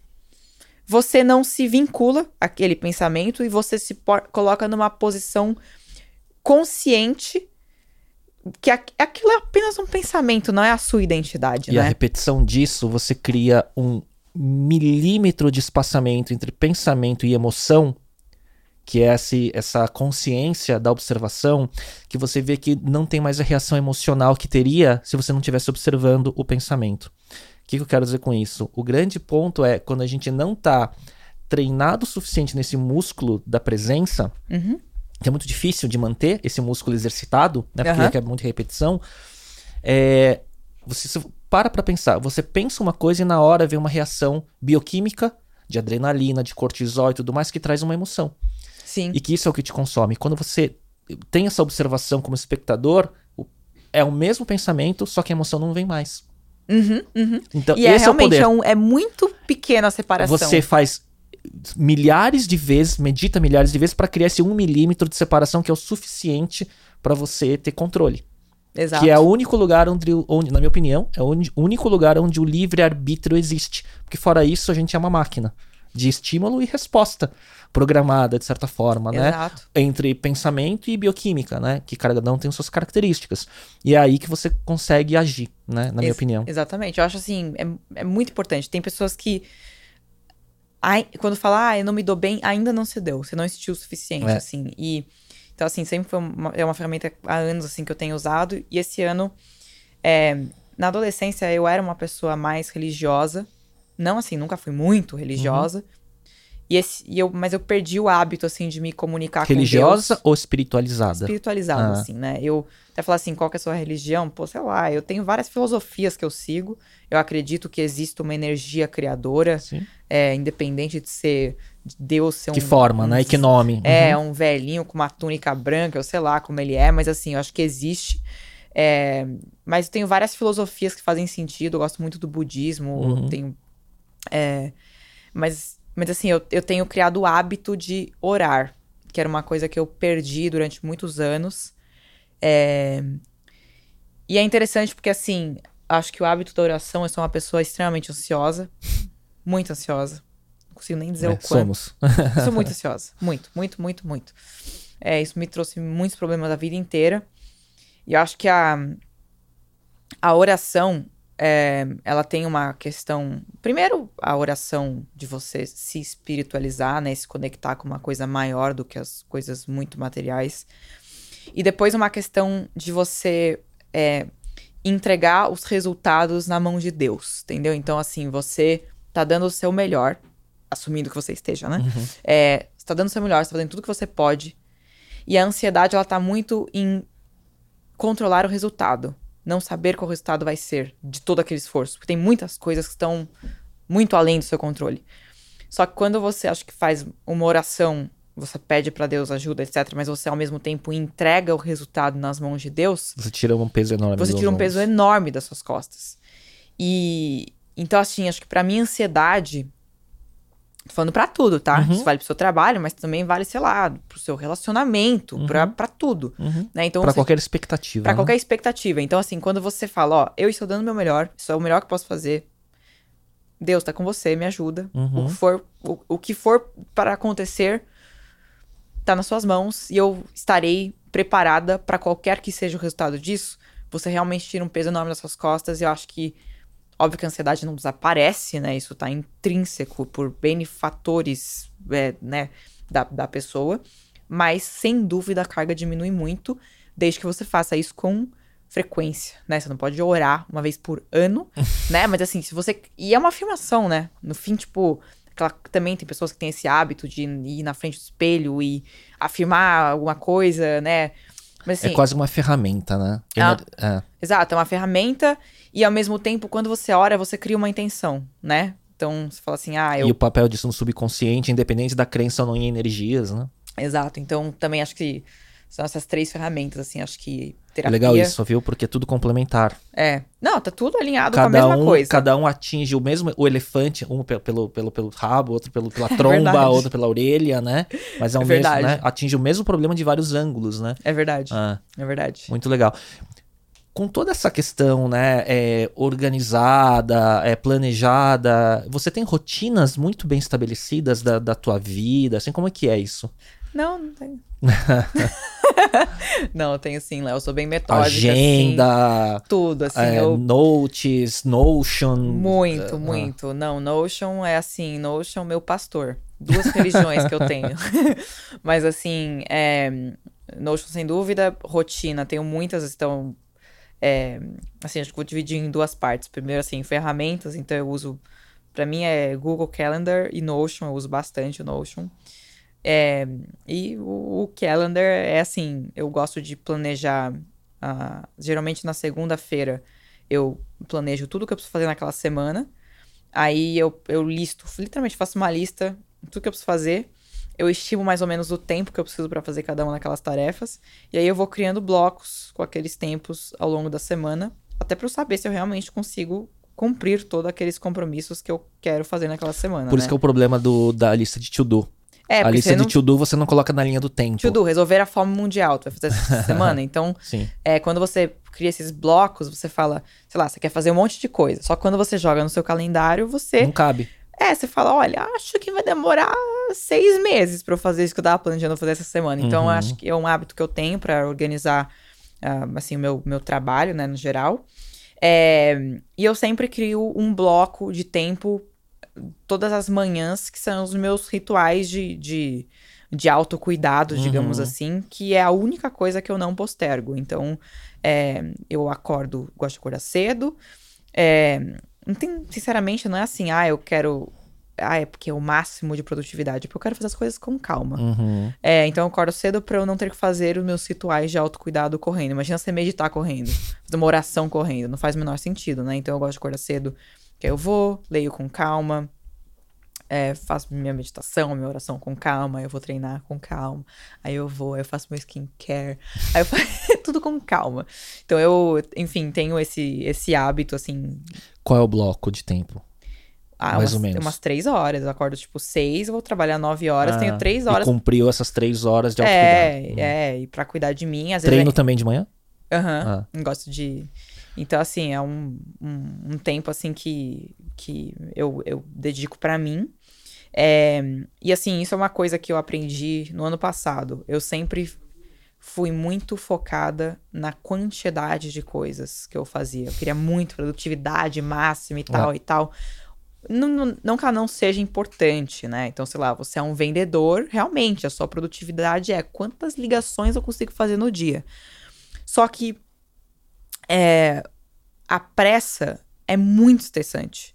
Você fazer uma tarefa já preocupado se tá atrasada para outra é horroroso. Então, assim, uma coisa que eu, eu, eu me comprometi a fazer no ano passado e que eu pretendo levar para o, o resto da minha vida é fazer menos coisas com mais qualidade. Então, por exemplo, no início eu colocava lá, ó, meia hora que eu vou ler. Aí tocava lá o despertador. Hoje, eu, como acordo com calma, eu leio até eu cansar. Geralmente dá meia hora, às vezes dá 45 minutos, às vezes dá 25. Tudo bem, mas assim, eu não fico, sabe, Cronometrando. cronometrando tudo que eu E faço. às vezes pode ser 10 minutos. Às vezes pode ser 10 minutos, mas tudo bem, eu não deixo de fazer aquilo. É, Reunião, mesma coisa. Tipo assim, precisa fazer. Claro, tem um outro dia que é uma atrás da outra, realmente, você fica exausto. Mas assim, precisa fazer uma reunião atrás da outra? Não pode fazer uma e depois, tipo, dar um tempinho, né? Então, assim, eu tenho tentado fazer coisas com mais calma. E eu acho que isso faz, assim, é um, um, um, um hábito Uhum. que tem me deixado muito menos estressado e muito menos Focar e ansiosa. fazer melhor o mais importante, né? É. De certa forma. Eu tive essa fase, né? De qual é o máximo que eu consigo colocar de tarefa pra me sentir produtivo. E era mesmo o mesmo problema. Era pressa, aumenta a ansiedade, e aí vira um efeito cumulativo, e aí você começa a ser um pouco mais sábio, né? Uhum, Nem sempre dá. uhum. Mas quando você tem a- a- as práticas, as ferramentas corretas, você volta pro trilho, eu Tô- acho. Total. E tem um- uma pessoa que você obviamente conhece e deve gostar também, que é o Naval. Uhum. É, e ele fala Que, não, isso aí também é assim, é, é, é o auge, né? Mas assim, tem um, um, um podcast dele é, bem legal, inclusive, que ele ele fala assim, ele saiu do, da operação do Angel List, que ele era, ele era CEO, Sim. virou chairman, e hoje ele não tem uma agenda. Sim. Acho que ele fala isso no Almanac, né? Magnífico. Ah, ah. Magnífico, assim. Eu tenho uma agenda. É, porque agenda, para mim, é a maior fonte de estresse do ser humano. Por isso que, para mim, férias é um estado de espírito, que é o estado de. O que, que você tem para fazer hoje? Nada. Tipo, não é que você não vai fazer nada, não necessariamente você vai pegar e vai ficar passar o dia deitado vendo Netflix. Sim, sim. Às vezes você vai, sei lá, eu fiquei de férias agora, eu não viajei, fiquei em São Paulo, mas eu passei dias que eu não tinha horário, não é que eu, não, eu fiquei sim, sem fazer nada. Fiz várias coisas. Li dois livros. mas assim, não tenho pressa. Se eu quiser passar o dia inteiro lendo, eu posso. É, se eu quiser passar o dia inteiro tomando sol, eu posso até o sol se pôr. Mas assim, é Não um... ter a pressão de qual é o próximo horário. Né? É. E então, assim, eu acho que. E, e principalmente é, o trabalho criativo. É impossível você fazer um trabalho criativo com horário pra uhum. você ser criativo. Uhum. Você precisa da, da, daquele realmente do ócio criativo para você ter um, um, um momento ali de insight onde você conseguiu criar alguma coisa nova. E principalmente para o empreendedor, porque o empreendedor deveria ser o papel mais criativo da empresa, inclusive isso é uma coisa que o próprio Naval fala. Só que como que você vai ser criativo se você tem uma reunião atrás da outra? Sim. Impossível. E você pode até fazer assim, ah, no meeting Friday, sei lá, por exemplo. É... Mas tudo bem, alguém vai te interromper. É óbvio que você vai ser interrompido. Sim. Então, assim, realmente o momento de, de, assim, essa coisa de você não fazer as coisas com muita pressa são momentos que acabam permitindo que você seja criativo, permitindo momentos onde você se estresse um pouco menos para você ser criativo, porque é impossível você ser criativo quando você tá atolado de, de, de coisa, de coisa para pensar e de problema para resolver. É muito difícil você fazer isso. É, eu concordo. E tem gente que usa várias técnicas, né? Tem o Paul Graham, né? Que é o cara que fundou a Y Combinator, né? Que ele fala Maker's Time e Manager Time, né? Então ele é... como CEO, né? Então ele bloca na agenda, blocão assim, Manager Time. Então a hora de reuniões, de alinhamento com a equipe, né? De tarefas é, cotidianas do, de tocar um business.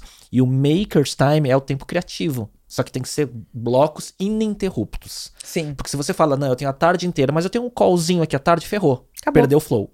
Né? É, exatamente. Exatamente. Tem um, um, livro que eu li recentemente, você falou de flow. É, esse livro é muito, muito, muito legal. Ele chama Design Your Life, Designing Your Life, enfim. Ele é um, um livro do fundador do curso de Design Thinking de Stanford. Uhum. Então, esse curso surgiu como um, como se fosse um, um, um curso para ajudar os designers a se inserirem no mercado de trabalho, né, projetar os primeiros passos. Então eles começaram a aplicar o design thinking para você desenhar a sua vida. Isso começou para designers e depois virou um curso eletivo super famoso em Stanford, onde não só os designers podiam se inscrever e eles transformaram isso num livro. E aí é uma da é um livro tipo, você vai como, como ele foi feito para ser o, o textbook lá do, do livro do, do curso, ele tem vários exercícios. E um exercício bem legal, assim, em termos de autoconhecimento, é muito, muito legal.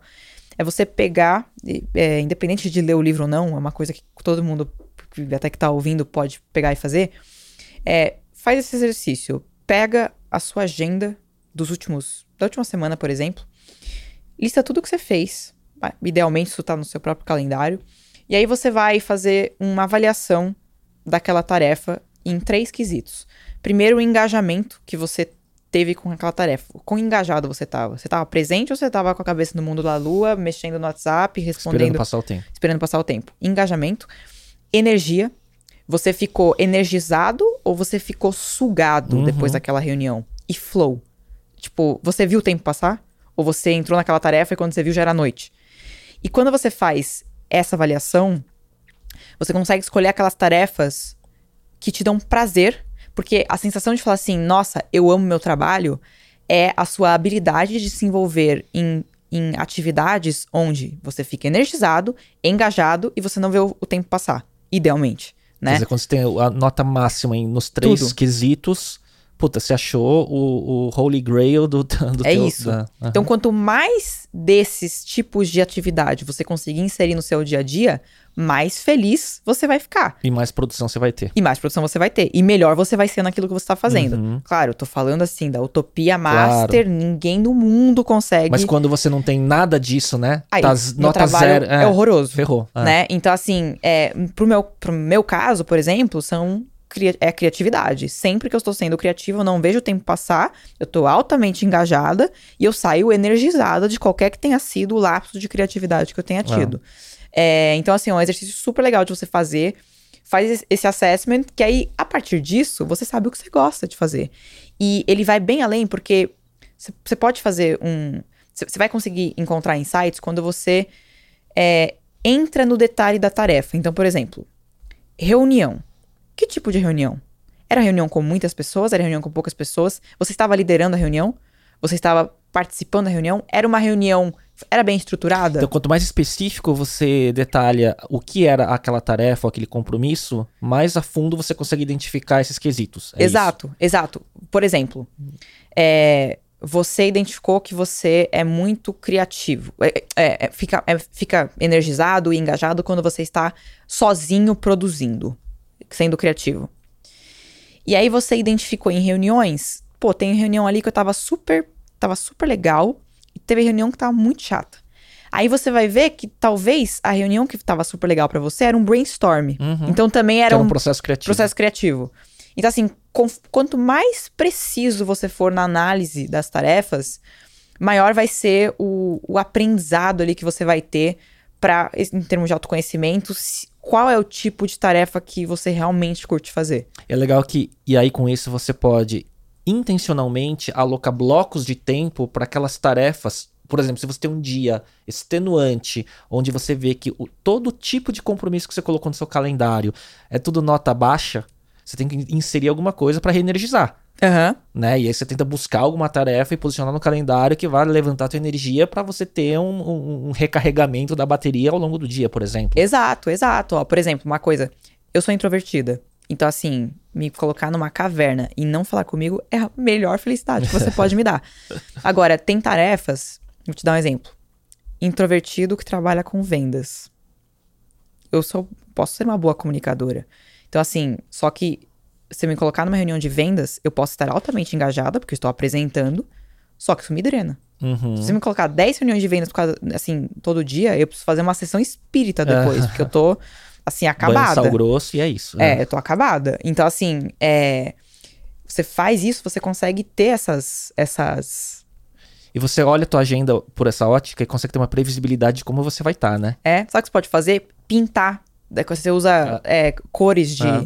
de, de blocos, que aí você bate o olho e você fala, sei lá, azul são as tarefas que você É, fica energizado. E vermelhas são aquelas que, tipo, você pode até estar engajado de alguma forma, mas isso É. te drena. ou tal dia, puto, ferrou, vou ter que tomar um Venvance. e fazer um passe no fim do dia. Então, assim, acho que quando você coloca essa ótica, você consegue, primeiro, fazer um, um, um assessment bem sincerão. Pô, esse trabalho que eu tô fazendo hoje é o melhor trabalho que eu poderia estar fazendo? Sim. Talvez não. Talvez sim. Ou talvez você precise passar por aquilo para chegar no trabalho que seja a melhor coisa que você possa estar fazendo no futuro. Mas é esse o propósito do livro. Você, com base nesse conhecimento, fazer o design de qual é o trabalho onde você vai ter, tipo, o seu potencial máximo. Uhum. Entendeu? Pode ser que esteja na própria carreira onde você tá. Pode ser que esteja em outra. Mas como é que você vai saber se você não sabe? Você pode fazer uma reengenharia de, né, de como você aloca tua energia em relação às tarefas. Né? É, Legal ele, isso. ele faz você fazer três é, protótipos, é, que são tipo designs da sua vida. Então, um é continuar fazendo o que você tá fazendo. Como que você se vê daqui a cinco anos? Como é, como é que isso impacta seus recursos financeiros, sua saúde, seus relacionamentos? Como que é? O segundo caminho é, e se essa coisa que você está fazendo hoje para de existir do dia pra noite? Qual é o seu segundo caminho? E o terceiro caminho é, o que que você faria se dinheiro não importasse? E aí você faz esse assessment com relação a como que você estaria e com relação, assim, realistamente. Você consegue fazer isso? Você tem recurso para fazer esse plano? Você tem networking para fazer esse plano acontecer? Conhecimento? Então, é bem legal. É- Legal, é, viu? bem interessante, assim, principalmente para pessoas que. é, Fala de novo o nome do livro. ele chama Design Your Life, Designing Your Life. Legal. É só procurar na Amazon. Muito, muito, muito, muito legal. Capinha, capinha azul, assim, é bem não, interessante. livro não óbvio esse. Nunca, nunca vi essa indicação em vários, vários episódios. Antes de, de continuar, e a gente vai falar mais de livro, e a gente estava ainda em hábitos, rotina e hobby, tem um tema que você é, é super engajada e eu gosto muito também, que é de atividade física, treino e tudo mais. Não, não curto, eu acho besteira. Desde sempre pra você foi foi fez parte da rotina. é, como é que é pra você? que- qual, é, qual é o seu protocolo, né, de treino? O que, que você gosta de fazer e desde sempre fez parte? Desde sempre, eu acho que desde, assim, dos, dos 19 anos, assim, foi... ah, na verdade, pisei na academia antes, mas com 19 anos eu entrei nela e nunca mais saí. É, então, assim, eu, eu sempre gostei de musculação. Uhum. É, tem outras coisas que eu faço, mas assim, hobby, tipo luta, enfim, gosto de correr, de kart, Mas a base é musculação. da base é musculação. É, Você era, você antes, quando você tinha 19 anos, você era o que? Era sobre tipo, era, de, era magra?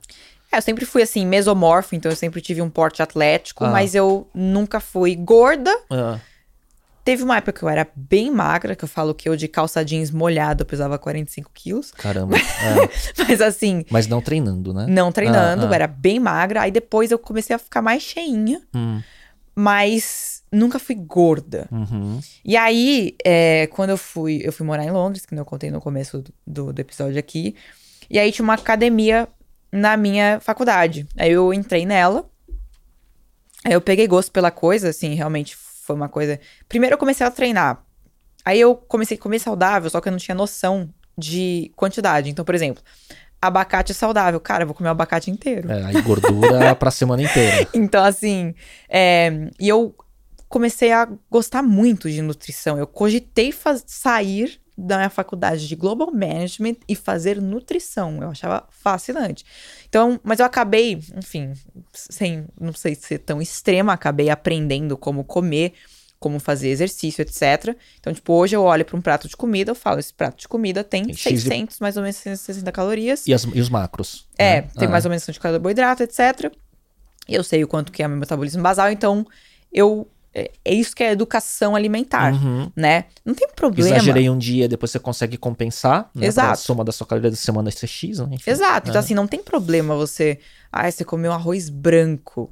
Daí, é o menor, dos problemas. Aham. Só que você não pode comer que nem um Sim. monstro, né? Existe aquela tese da dieta flexível que vai muito nesse caminho. Não é necessariamente se, se é bom ou ruim. Restrição. Mas como que você balanceia os macros ao longo da linha do tempo. É, eu não faço, eu não faço dieta restritiva. Eu Uhum. como de tudo, literalmente. Se eu quiser comer arroz, eu como. Mas tem educação alimentar. Só que eu sei o quanto que eu posso comer. E, e assim, até, é, sei lá, exemplo, é, eu fiz uma cirurgia ano. Bom, agora retrasado. Ano retrasado. Durante o período que eu tava me recuperando, que eu tava sem treinar, eu Baixou comia cal- menos. Uhum. Então, assim, é você. Se você tiver essa noção, você nunca mais precisa.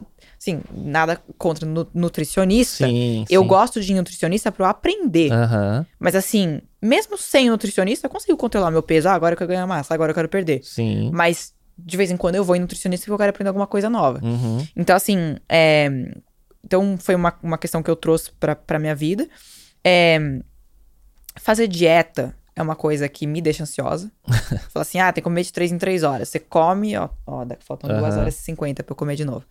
É, então, assim, eu não gosto de fazer dieta muito restritiva, então eu prefiro comer menos vezes ao dia, só que fazer uma refeição decente. Aham. Não, não é comer 200 gramas de comida. Você faz o quê? Três? É, eu Quatro? faço três, mais ou Aham, menos. Então eu faço jejum, eu faço jejum todo dia. Eu pulo o café da manhã, basicamente, que é bem tranquilo, né? Mas nem um café, cafeína, só pra dar uma cafeinada e dar Ah, uma, ca- café, cafeína sim. Aham. Always. Meu Aham. Deus do céu. Aliás, eu tô completamente fora de controle. Eu tomo, tipo, uns seis cafés por dia. É, então, assim, eu, eu, eu faço, eu, eu pulo, né, o, o café da manhã, almoço, aí como um lanchinho à tarde e janto. Uhum. Então, assim, é uma coisa que eu tô bem habituada a fazer. 14, 16 horas? É, eu faço umas 16, Ah, tem uns 16 dias às vezes que eu quero que eu quero fazer um pouco mais. É, Eu acho que assim, a, é que depende do tipo de jeju- jejum que você faz. Eu o jejum que eu faço é restrição calórica, eu diminuo a janela, minha janela de alimentação para eu poder fazer refeições um pouquinho menos Uhum. restritivas. Esse é o meu jejum.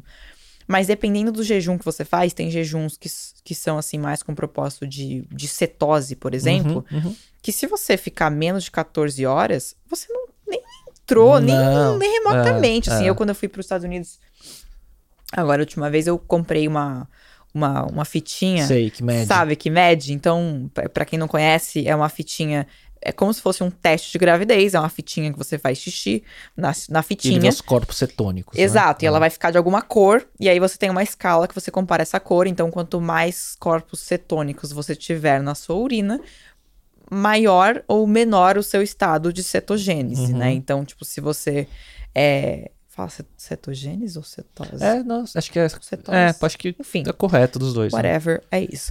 Então, é, eu já fiz.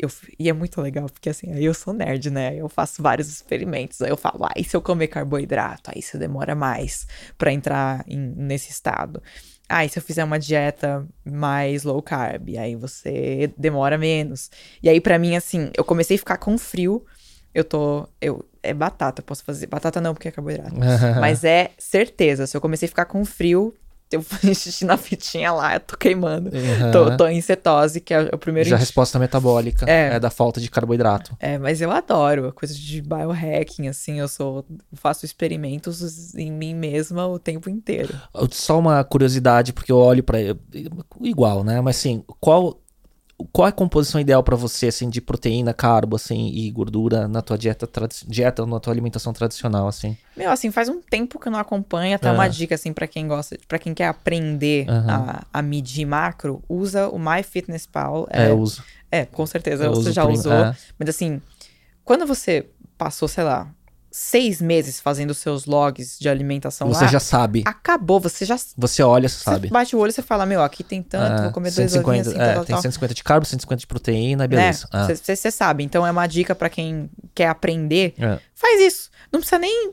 Antes de restringir, começa só a Logar. anotar o que você come. Primeiro que você vai ficar mais consciente do que você come, porque se você come que tem uma, uma capivara prenha, você vai, obviamente, ganhar peso. Agora, só o fato de você registrar o que você tá comendo, você põe consciência do que você tá ingerindo, né? Então isso já é um ganho. Sim. E o segundo ganho é você realmente aprender o quanto aquilo representa para o seu corpo em termos de caloria, porque no fim do dia, ganhar ou perder peso é comer mais ou comer menos. Sim. Ganhar é, déficit calórico ou Sim. superávit. Peso, e aí o macro vai definir um pouco de composição corporal. um pouco de composição corporal. Ah. Então, é... mas assim, o que eu gosto é eu idealmente o meu cérebro funciona melhor quando eu tenho uma dieta com menos carboidrato, mais proteína e gordura.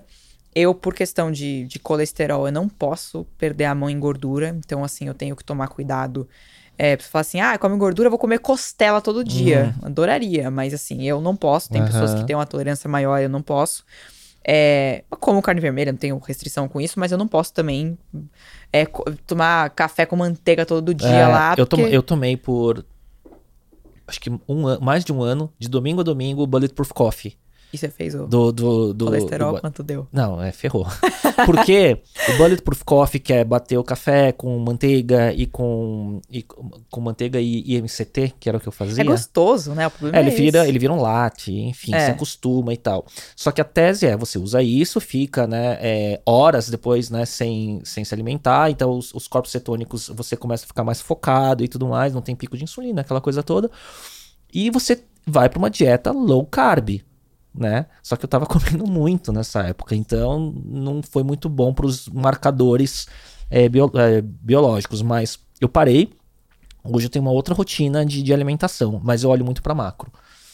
Eu olho muito para macro. Eu faço 2 gramas quilo proteína, 2 gramas quilo é, carbo, no máximo 1 grama quilo gordura. E isso vai dar a soma no MyFitnessPal.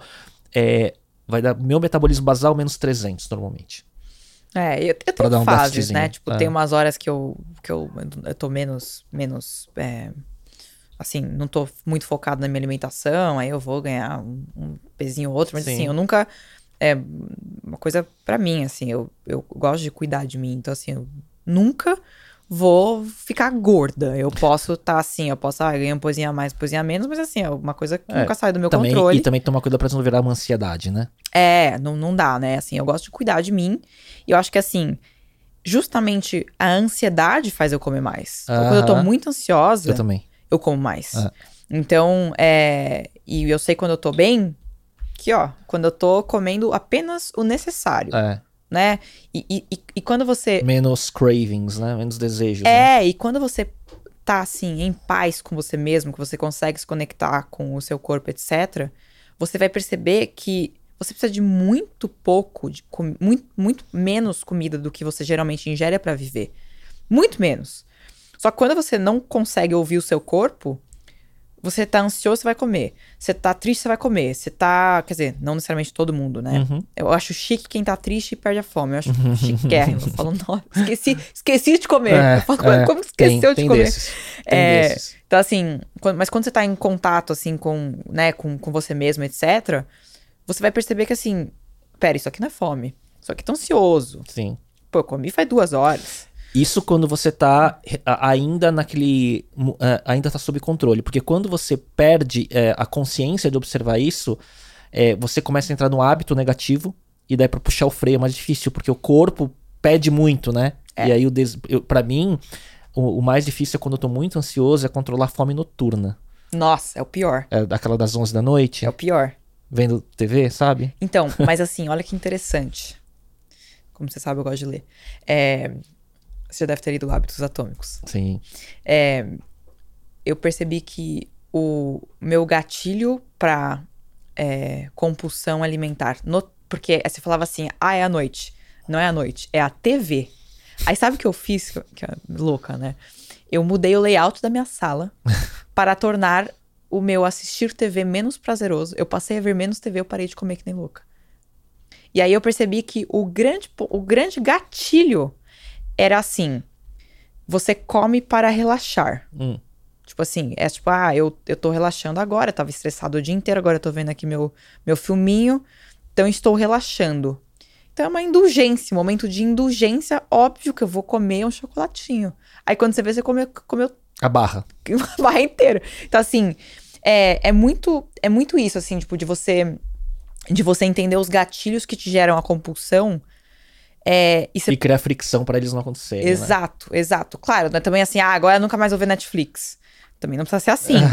mas pelo menos faça com a consciência Sim. de que aquilo pode te gerar um, um, um, um trigger ali de, tipo, compulsão. Eu acredito muito nisso de design de espaço. Faz toda a diferença. Ah, total. Faz é. total diferença. E, e esse livro é legal porque ele justamente ele cria, é assim, é, ocultar pistas que te façam é, ter gatilhos de hábitos ruins. Então, por exemplo, ah, você fuma. Se você deixar lá o seu vape em cima da sua mesa, você vai fumar Sim. todos os dias, não tenha dúvida.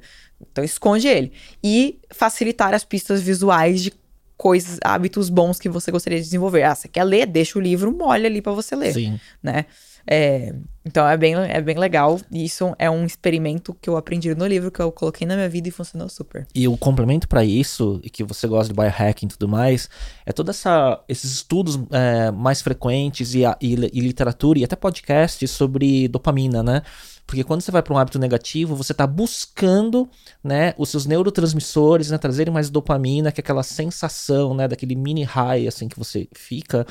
E aí você vai, é, o- esse vício da dopamina vai te puxando pra cada vez mais repetir aquele vício, né? Seja o que for, com comida, com droga, com fumo, qualquer coisa que seja, né? Tal, nossa, eu até postei agora, ontem, sei lá, Ah. antes de ontem, uma frase do Naval. Ah, Que, o tipo, o, o like, é, é, like, olha como eu tô, tô gringo, meu Deus, eu falo inglês o dia inteiro, eu juro que não é, não é, é, parece que eu sou muito snob, mas eu falo inglês o dia inteiro, tem palavra que eu nem lembro. É, que ele falava assim, é, é the modern devil is cheap dopamine, que é Isso. exatamente isso, é tipo, você, e é literalmente isso, Ah. porque assim, a gente, hoje, o acesso à dopamina é muito fácil, você abre o seu celular, sim. Um TikTok, um scroll de TikTok Cara, é dopamina. É o tempo inteiro. É. É, então, assim, por exemplo, eu tirei todas as minhas notificações de Instagram. Todas as minhas notificações de WhatsApp. Eu só sei que eu recebi uma mensagem quando eu abro o Instagram, quando eu abro o WhatsApp. É, não que seja suficiente, porque aí você cria o hábito de abrir. Sim, mas ele diminui o, o gatilho de você É. olhar pra tela e ter notificação. E, e assim, O meu celular tá sempre em modo do Not Disturb, silencioso, cabeça pra baixo. desde 2011, o é, meu. é, não dá pra. Senão eu não produzo. Não, Ah, eu também não. E, e- e assim, e, e essa questão, a gente ficou muito viciado porque o acesso à dopamina hoje é muito fácil. A gente não está acostumado a ser entediado. Sim, Nunca, isso. né? Então, assim, a gente tá sempre, tem sempre algo mais interessante pra fazer. Isso. Ah, eu vou fumar, vou, pô, comer. E isso Né? tira a motivação de você realizar tarefas mais é, extensas e chatas, né? Por isso que o reset de dopamina, o tédio acaba sendo um, um componente importante de rotina, Uhum. né? Porque, enfim, você puxa pra baixo e você começa a viver com menos estímulos e aí você começa a ficar mais normal e produzir melhor até, né? É, você já viu o pessoal lá do Vale do Silício que tá virando meio que uma, uma trend, assim, de, de fazer jejum, Jejum de dopamina? É, e eu acho que, assim, tem muito conteúdo bom. O melhor podcast sobre o tema, ele é do Andrew Huberman, né? Do Huberman Lab. Não conheço esse. Nossa, ele é um neurocientista de Stanford, né? Que ele tem o maior podcast de biohacking hoje do mundo, né? Que é Hub- Ah, é? O nome dele é Pô, Andrew. Huberman e chama Huberman Lab. Eu vou te mandar o link depois. Me passa, é me passa. Excelente, assim, o podcast. É excelente, assim. E ele fala... Tanto ele tem a- a- as- os monólogos dele, onde ele fala sobre um tema e traz dados, como ele também tem entrevistas, né? Então ele já entrevistou pra falar sobre biohacking com Jordan Peterson, com Nossa, que é, legal, eu adoro ele. Ah, é. Então é muito bom, muito bom mesmo. Só pra fechar essa questão do treino, é, suplemento, tem alguma coisa que funciona pra você? Creatina? Ah, eu sinceramente tô, É. tô bem, tô bem devagar, assim. Creatina é um experimento que eu quero fazer.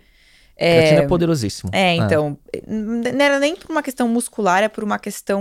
Mas é pro cérebro de também. É, porque ele é um nutrópico, né? Isso, Então, assim, é isso. um experimento que eu quero fazer. É. Mas eu confesso que, em, em termos de suplementação, assim. É, eu uso eu uso creatina e SAM-E, que é um nutrópico, eu uso em conjunto. Ele É, eu, assim, só pra falar que, em termos de suplementação para cérebro, é, eu, assim, tem. Eu, eu, eu- assim, o Volpe manipulou pra mim. É... Você, você falou assim, eu uso Venvance, é, metanfetamina, né? e- Não, é tranquilo. E eu faço, eu faço é, microdose de, De LSD. não, brincadeira. Ou Mas, psiloci- psilocibina, né? É, não, só de vez em quando, assim, umas seis vezes por semana. é, não, brincando, mas é, tenho, tenho, tenho suplementado com Venvance umas duas vezes por semana. Novamente, como eu faço vários testes, né? Eu já tentei, tipo, tomar cinco vezes por semana. Não é legal. É você. Primeiro que assim, eu já sou ansiosa, né? Eu tomo um troço desse, eu. Pra mim, quando eu tenho claramente o que eu preciso fazer e eu tomo Venvance, acabou. Quando deu meio-dia, eu, eu fiz o que eu tinha que fazer no dia inteiro. Monstro. Se eu não sei o que eu tenho que fazer, então eu preciso procurar, preciso pensar. Assim, deu ruim, porque aí eu vou pilhar num- numa, numa ansiedade de querer ser produtiva e não conseguir. Então, É, vai ter um efeito contrário. é, porque te deixa muito ansioso. Sim. Você não produz nada, porque você fica que nem um coelho louco da Duracell correndo do lado, pra do lado pro outro na sua casa. Mas assim, se você sabe, pô, eu tenho que ir do, do, do lado A até o lado B é, e, e cumprir esse, esse plano aqui. Se você. Então aí vira ferramenta pra cumprir aquela, aquele to-do que tá muito bem organizado. Exato. É, e aí, assim, o que funcionou melhor pra mim até agora é duas vezes por semana. Eu percebo que, pelo menos pra mim, Venvance fica pelo menos, tipo, umas. Vai, umas de, 20, de 36 a Hum, 48 qual a minha horas vida? Ah, no meu corpo. É, então, assim, eu percebo assim, eu acordo no dia seguinte com a boca seca. É, então, assim, eu, eu, eu preciso que ele saia pra eu tomar Ah, de novo, porque uhum. se você não. Pode fazer o teste. Se você não fizer isso, é, daqui uma semana você precisa de um pouquinho a mais. Sim. Daqui a outra semana você precisa de um pouquinho a sim, mais. a- Então, a- assim. A, resistência do corpo é, fica muito é. rápido, né? E a gente não pode romantizar, é um remédio tarja preta. Sim. Então, assim, ele vem com uma série de, de efeitos colaterais. Eu nunca tomei. É. Por isso que eu tô. é. Ai, não, já tô, já tô, já tô botando aqui o, o briefing pra você. É legal, tá? Já tô falando que pra quem gosta de produzir é magnífico. É, claro, tem que ver, obviamente, passar com um médico, né? Não pode ser louco. Pessoas que são. É, tem que ver porque ele realmente, por exemplo, você tem alguma tendência a ter é, problema no coração. Esquece, cara. Tipo assim, Uhum. você vai ter taquicardia agora todo dia. Vai ser o seu normal. Então, assim, tem que tomar cuidado, não é todo mundo que pode tomar. É, ele é usado também, assim, é, em- tipo assim, off-label pra é, controle de peso, né? Porque ele Uhum. realmente tira sua fome. É, por isso que tá, tipo, como, como tá, né? Mas assim, eu começou. Eu tenho muito medo de, de assim, ficar dependente de uma coisa pra viver, Uhum. né? É, então, assim, até por isso que a gente. Porque, porque ele manipulou, manipulou pra mim. é, e por isso que eu não tomo todo dia. Então, assim, a dose mínima é 30. Então, eu manipulei 20, é menor do que a dose mínima. Eu tomo duas vezes por semana e eu espero ele sair do meu corpo pra eu tomar de novo. É super inteligente isso e vai ciclando. Porque, por exemplo, em outra, por outro motivo, tem um, esse nutrópico que eu tomo, que é o SAM-E, que é super estudado nos Estados Unidos, é Life Extension da marca, né? E você sente, assim, um. Ah, super. E só que eu também ciclo. Por quê? Porque teve uma época quando eu tava muito, sei lá, alguns anos atrás, quando eu tava muito ansioso com trabalho, trabalho, trabalho, eu tava tomando 400 miligramas, que é uma dose alta, todo dia, domingo domingo, e aí teve uma hora que acabou. Acabou minha caixinha, assim. E aí, um dia, Ah, eu comecei, comece- eu comecei a ter síndrome do pânico. Por, meu por Deus! abstinência. Não foi síndrome do pânico, mas eu comecei a ter algumas crises de pânico por. Cadê, cadê, cadê? cadê? Caramba, e ele é um nutrópico, É, assim. no trópico, no trópico que vende, que vende em farmácia, Sem Mercado Livre, é, receita. sem receita, nada, né? É Que um, e é um suplemento alimentar, né? Nossa, então que eu, loucura. e aí eu tive que ficar uns dias, né? Fiquei meses sem usar. E aí, depois de alguns dias, voltei ao normal e tal. Mas eu vi como. E, e é um pouco disso, né? Como a dependência. Depois você fala: caramba, meu, eu tô ferrou, né? Então, é- isso é uma coisa que eu nunca quero ser. É. Tipo, escravo de, É, de, de, de pílula. Não, Sim. não faz sentido, né? Sim. Então, assim, tem que mostrar pro seu corpo quem é que manda. Ah, Às vezes, por exemplo, agora eu fiquei, sei lá, três semanas sem tomar. Por quê? Porque eu quis. Não quis tomar e foi bem. e fui, fui bem. E aí, é, você. Só pra treinar, né? O seu, seu corpinho Sim. quem é que, que manda ali, porque você não pode ficar escravo de um negócio, tipo assim, a menos que você realmente tenha um problema Sim. de déficit, Médico, ah. que é- foi lá diagnosticado e tal, mas assim, não dá pra você usar isso de, de muleta, né? Uhum. Reta final, as dicas, né? E aquela que vai um pouco Tribe of Mentors, né? E tudo mais. É, vamos ver como é que tá o seu pre-work aí. O que, que você preparou? Ah, três livros que fizeram muita diferença pra você e impactaram a sua vida. Você tem, claro. Legal. Tem um que é bem, assim, tipo, pessoal, você, você gostou do, do Design Your Life, vou, vou comentar um outro aqui que geralmente o pessoal não conhece. É, eu não terminei de ler ainda, mas é muito legal. Chama A Arte da Sedução. É um livro do mesmo autor do 48 Leis do Poder. Ah, do Robert Greene. É. E esse, eu estou, estou obcecada com esse livro. Estou obcecada. Eu falta um pouquinho, falta um pouquinho pra eu terminar ele. É o último dele? Será? Não porque sei. acho que sim, porque Não. depois veio o Mastery e acho que é daí, Não né? sei dizer. Só que, por que, que esse livro é magnífico? Porque ele coloca a sedução como uma forma de persuasão inconsciente. Então, Uhum. a persuasão de vendas, ela é bem racional, né?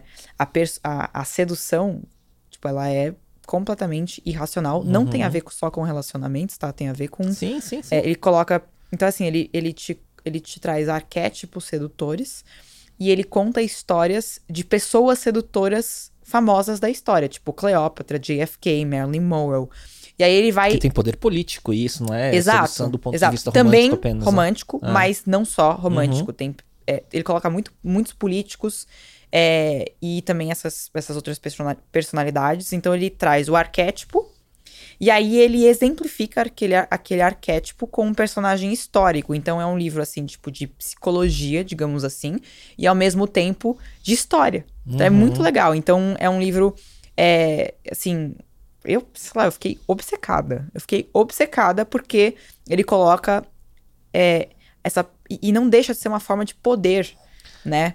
Se você consegue seduzir, as pessoas que são sedutoras, naturalmente sedutoras, elas conseguem tudo que elas sim, querem. Sim, são né? bons vendedores, né? Conseguem é, aprovar uma ideia, enfim, uma série de coisas. Exato. E aí você vai lendo, você vai, tipo, ah, é, você pega, lê, lê um arquétipo lá, você vai falar, nossa, a- Conheço, tal, uma, conheço uma pessoa que tem esse É. arquétipo. Opa, eu sou assim. Eu sou assim, entende? E aí você, você. É muito, muito, muito legal. É um livro longo, tá? Um livro que tem, tipo, 500 páginas.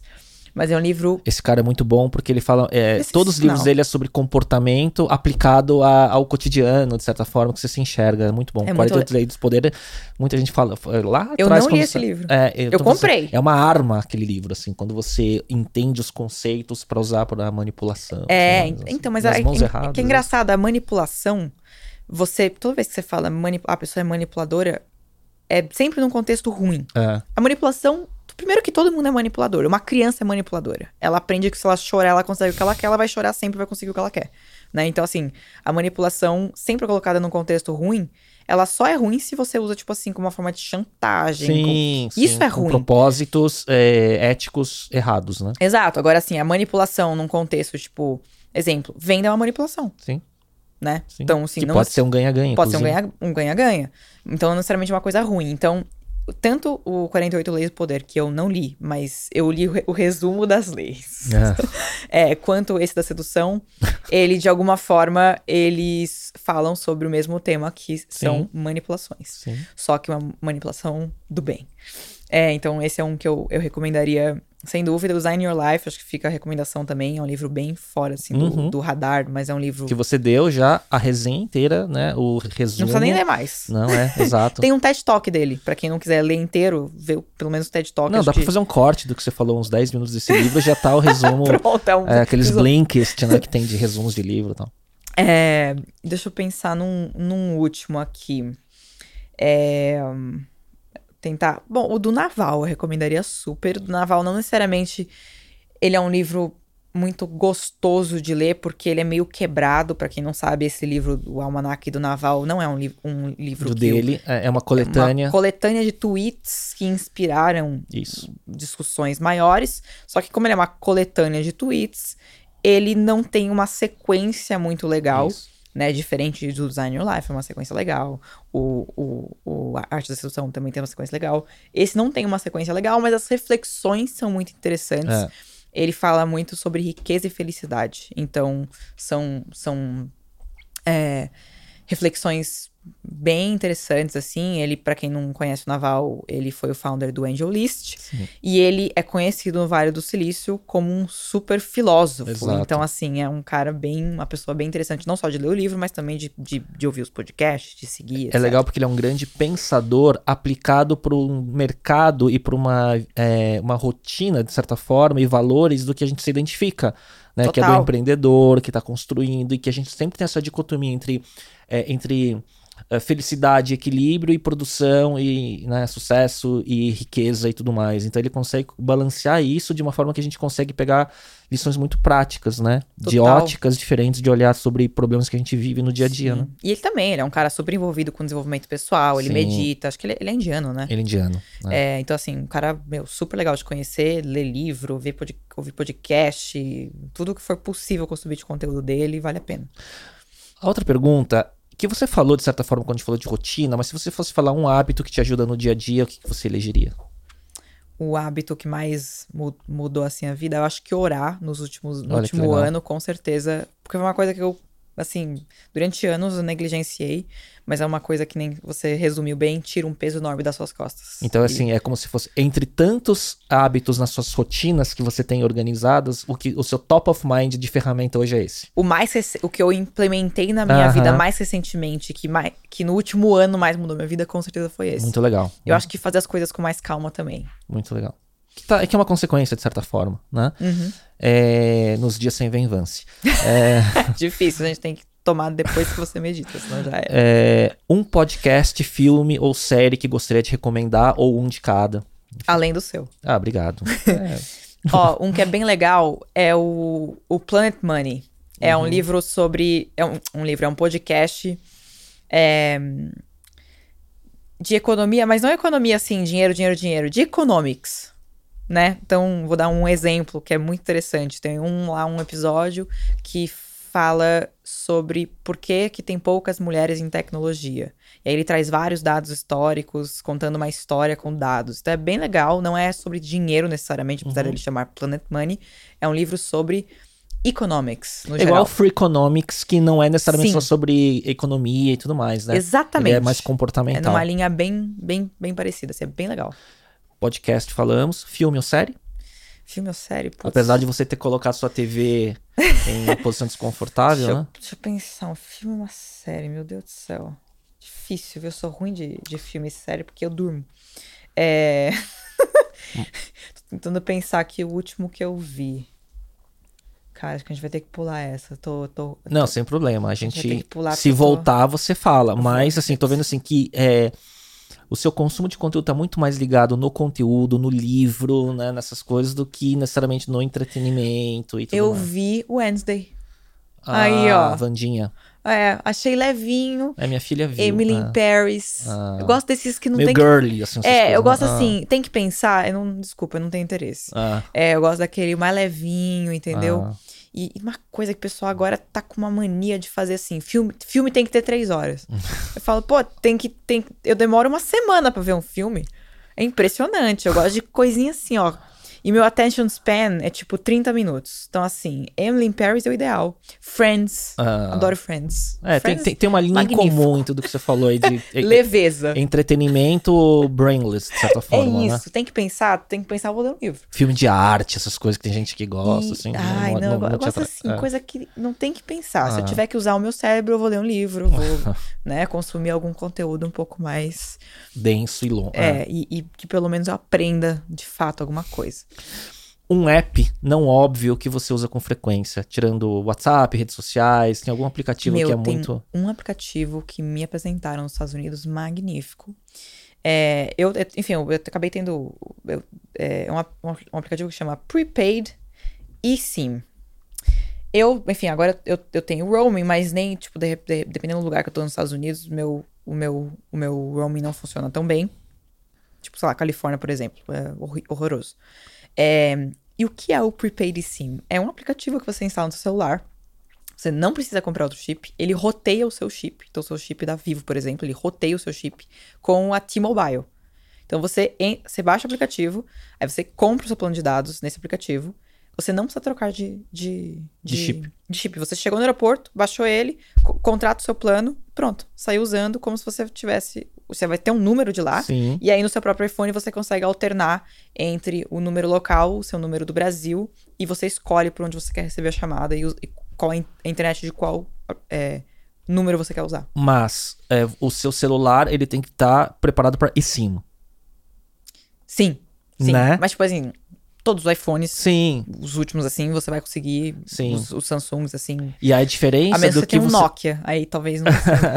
é um, um v, V3, sei lá. É, então, o significa que, ao invés de você ter apenas um número eSIM, que é o nativo da- do recurso do celular, ele vira tipo como se fosse um proxy que você consegue ter mais de um número, eventualmente, Exatamente. e rotear de acordo com onde você Exatamente. tá, por exemplo. Exatamente. Bem legal. E funciona bem? Muito, muito. É literalmente como se você tivesse um número do lugar. E aí você contrata o plano daquele número local em formato eSIM, e aí você já está usando imediatamente. Aí você paga, sei lá, 40 dólares, aí você, tipo, Cara, tá perfeito. usando lá, tipo, Muito internet normal, é, legal. pode ligar como local. Por exemplo, você vai, sei lá, às vezes, sei lá, você quer pedir é, comida no DoorDash, você vai precisar Uhum. do número local. Uhum. Pronto, você tem um número local. Cara, muito legal essa dica. Magnífico, Muito magnífico. legal para os viajantes. T-Mobile. E o último, né, da, dessa lista dicas à la Marília Gabriela, que o, o, Facun- o Facundo Guerra, quando ele veio aqui, ele falou isso. Ah, então agora vocês são Marília Gabriela? Eu falei, é, vocês são Marília Gabriela, Facundo. É, uma frase, apesar de você ter falado uma frase lá é, durante o episódio, tem alguma frase que te, te identifica, tá no topo da tua mente agora, enfim. Tenho, eu tatuei ela. Tá escrito aqui, ó. Tá escrito What if I fall? É uma pergunta e a resposta é Oh, but my darling, what if you fly? Ah, Então, é uma, uma enfim, pra mim é a minha frase preferida, tanto é que eu tatuei ela. É, e pra mim ela significa muito que é assim, é, eu sempre lembrar de tomar riscos. Eu acho que isso vale pra tudo na sua vida. Ninguém consegue fazer nada grandioso se você não tomar um risco. Então, isso vale pra relacionamentos, isso vale pra você tá, às vezes tá no emprego, você quer arriscar e montar um negócio, você sempre precisa tomar riscos pra você fazer algo que você tem orgulho. Então, uma frase que eu e, gosto e- e uma boa escolha de fonte, uma fonte typewriter, né? De máquina de escrever. Muito eu legal. Débora, olha, eu não sei, a gente. ah, no quando a gente combinou de gravar esse podcast, né? Você tava numa. eh, num uma sequência de podcasts, né? Três, quatro, cinco que estava gravando naquela, no fim do ano e tal. Falei, puta, vou entrar na fila, né? Então, como é que a gente vai fazer um conteúdo original, né? Que não seja repetitivo? E eu acho que a gente, de certa forma, conseguiu também, porque a identidade ou as características de cada podcast, de cada host, ele leva o né, a conversa para um caminho diferente, né? Não sei quanto tempo é, duraram seus podcasts anteriores, mas eu acho que o time aqui pode falar. A gente está duas, duas horas falando. Jesus amado. É um bom tempo, né? E, e, cara, passou muito rápido. E a gente até cortou, assim, para conseguir cobrir vários temas, passando por vida profissional, por é, é, visão de mercado, questões pessoais, hábitos, que eu acho que eu, eu, gosto muito de cobrir esse ecossistema todo, né, de, da vida de uma pessoa tal. Queria te agradecer, viu? Foi fantástico o papo. Eu que agradeço, obrigada pelo, pelo convite, Léo. E assim, só rende porque acho que a gente tem muitas afinidades. Então, assim, quando a gente entra em qualquer assunto, a gente pode passar 18 horas falando sobre ele. Sim. São poucas pessoas com quem eu, eu tenho essa afinidade. O Toledo é uma pessoa que a gente também Sim. tem muita afinidade, justamente porque você também tem Sim. muitas afinidades é, com ele. Por, por conta do, do comum e igual, né? Exato. Então, assim, quanto mais coisas em comum assim a gente tem com a pessoa, mais o papo rende. E acho que foi por isso que a gente que rendeu tanto hoje. E quem quiser conectar, onde que as suas, quais são suas redes mais ativas? LinkedIn, Instagram? Mais, mais Instagram, LinkedIn. É. LinkedIn virou muito TikTok. mimimi, né? Não, TikTok ainda não comecei a fazer umas anciãs, não. mas Instagram, geralmente, assim, quando eu posto alguma coisa, eu posto por lá. Então, é para quem, pra quem quiser acompanhar, The Folone. E, e é isso, geralmente tô, tô por lá. Tá bom. E não esquecer da dica do de colocar mais output de conteúdo, que tem muita coisa para compartilhar, né? Nas Muito redes, obrigada. Né? Para quem quiser, assim, até assistir eh, e ouvir outros podcasts sobre outras épocas e outros, outras épocas da minha vida, outros assuntos. Sim, ou outros enfoques, né, do, dos temas que a gente falou, uhum. né? Qual, onde você indicaria? Bom, se buscar meu nome no, no Spotify ou no, no, Google, com certeza vão achar, mas tem uma playlist que eu salvo todos os podcasts que chama Debcast. Ah, que legal. então é só procurar uns, lá no Spotify que 15. acha todos. É. Legal. Tem, tem podcast lá que tem, sei lá, três anos. Tem bastante coisa lá. Pré-exit. Uhum. Ah, olha só. Vou, Bastante fiquei curioso. Coisa. Muita coisa mudou. Aí, vou, vou olhar, mas tá diferente essa história, né? Não tá... tá batendo. Ela reescreveu essa história. Cada hein? podcast ela conta uma história diferente. Débora, obrigado. Queria agradecer a audiência. Tenho certeza que tem muita coisa é, prática do que a gente falou dessa trajetória. Eu, assim, fiquei é, muito. É, não vou falar surpresa, porque parece que seria um, um demérito, né?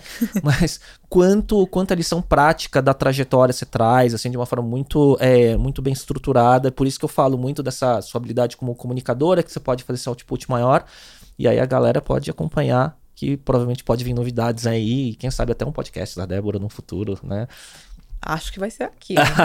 vamos, vamos, ver, vamos ver. Vai ser um prazer. E é isso, pessoal. A gente começa essa temporada de 2023. A gente tá no episódio 81 aqui. É... Tem várias coisas novas planejadas, muitos formatos que eu quero testar. E vamos ver. Aguardo feedbacks e comentários em todas as plataformas. Volto no próximo episódio. Tchau. Até a próxima.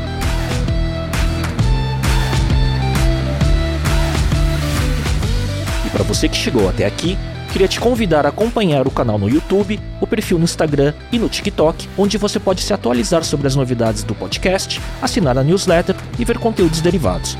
Procure por Talks by Léo no YouTube e Léo Cuba no Instagram ou no TikTok. Até lá!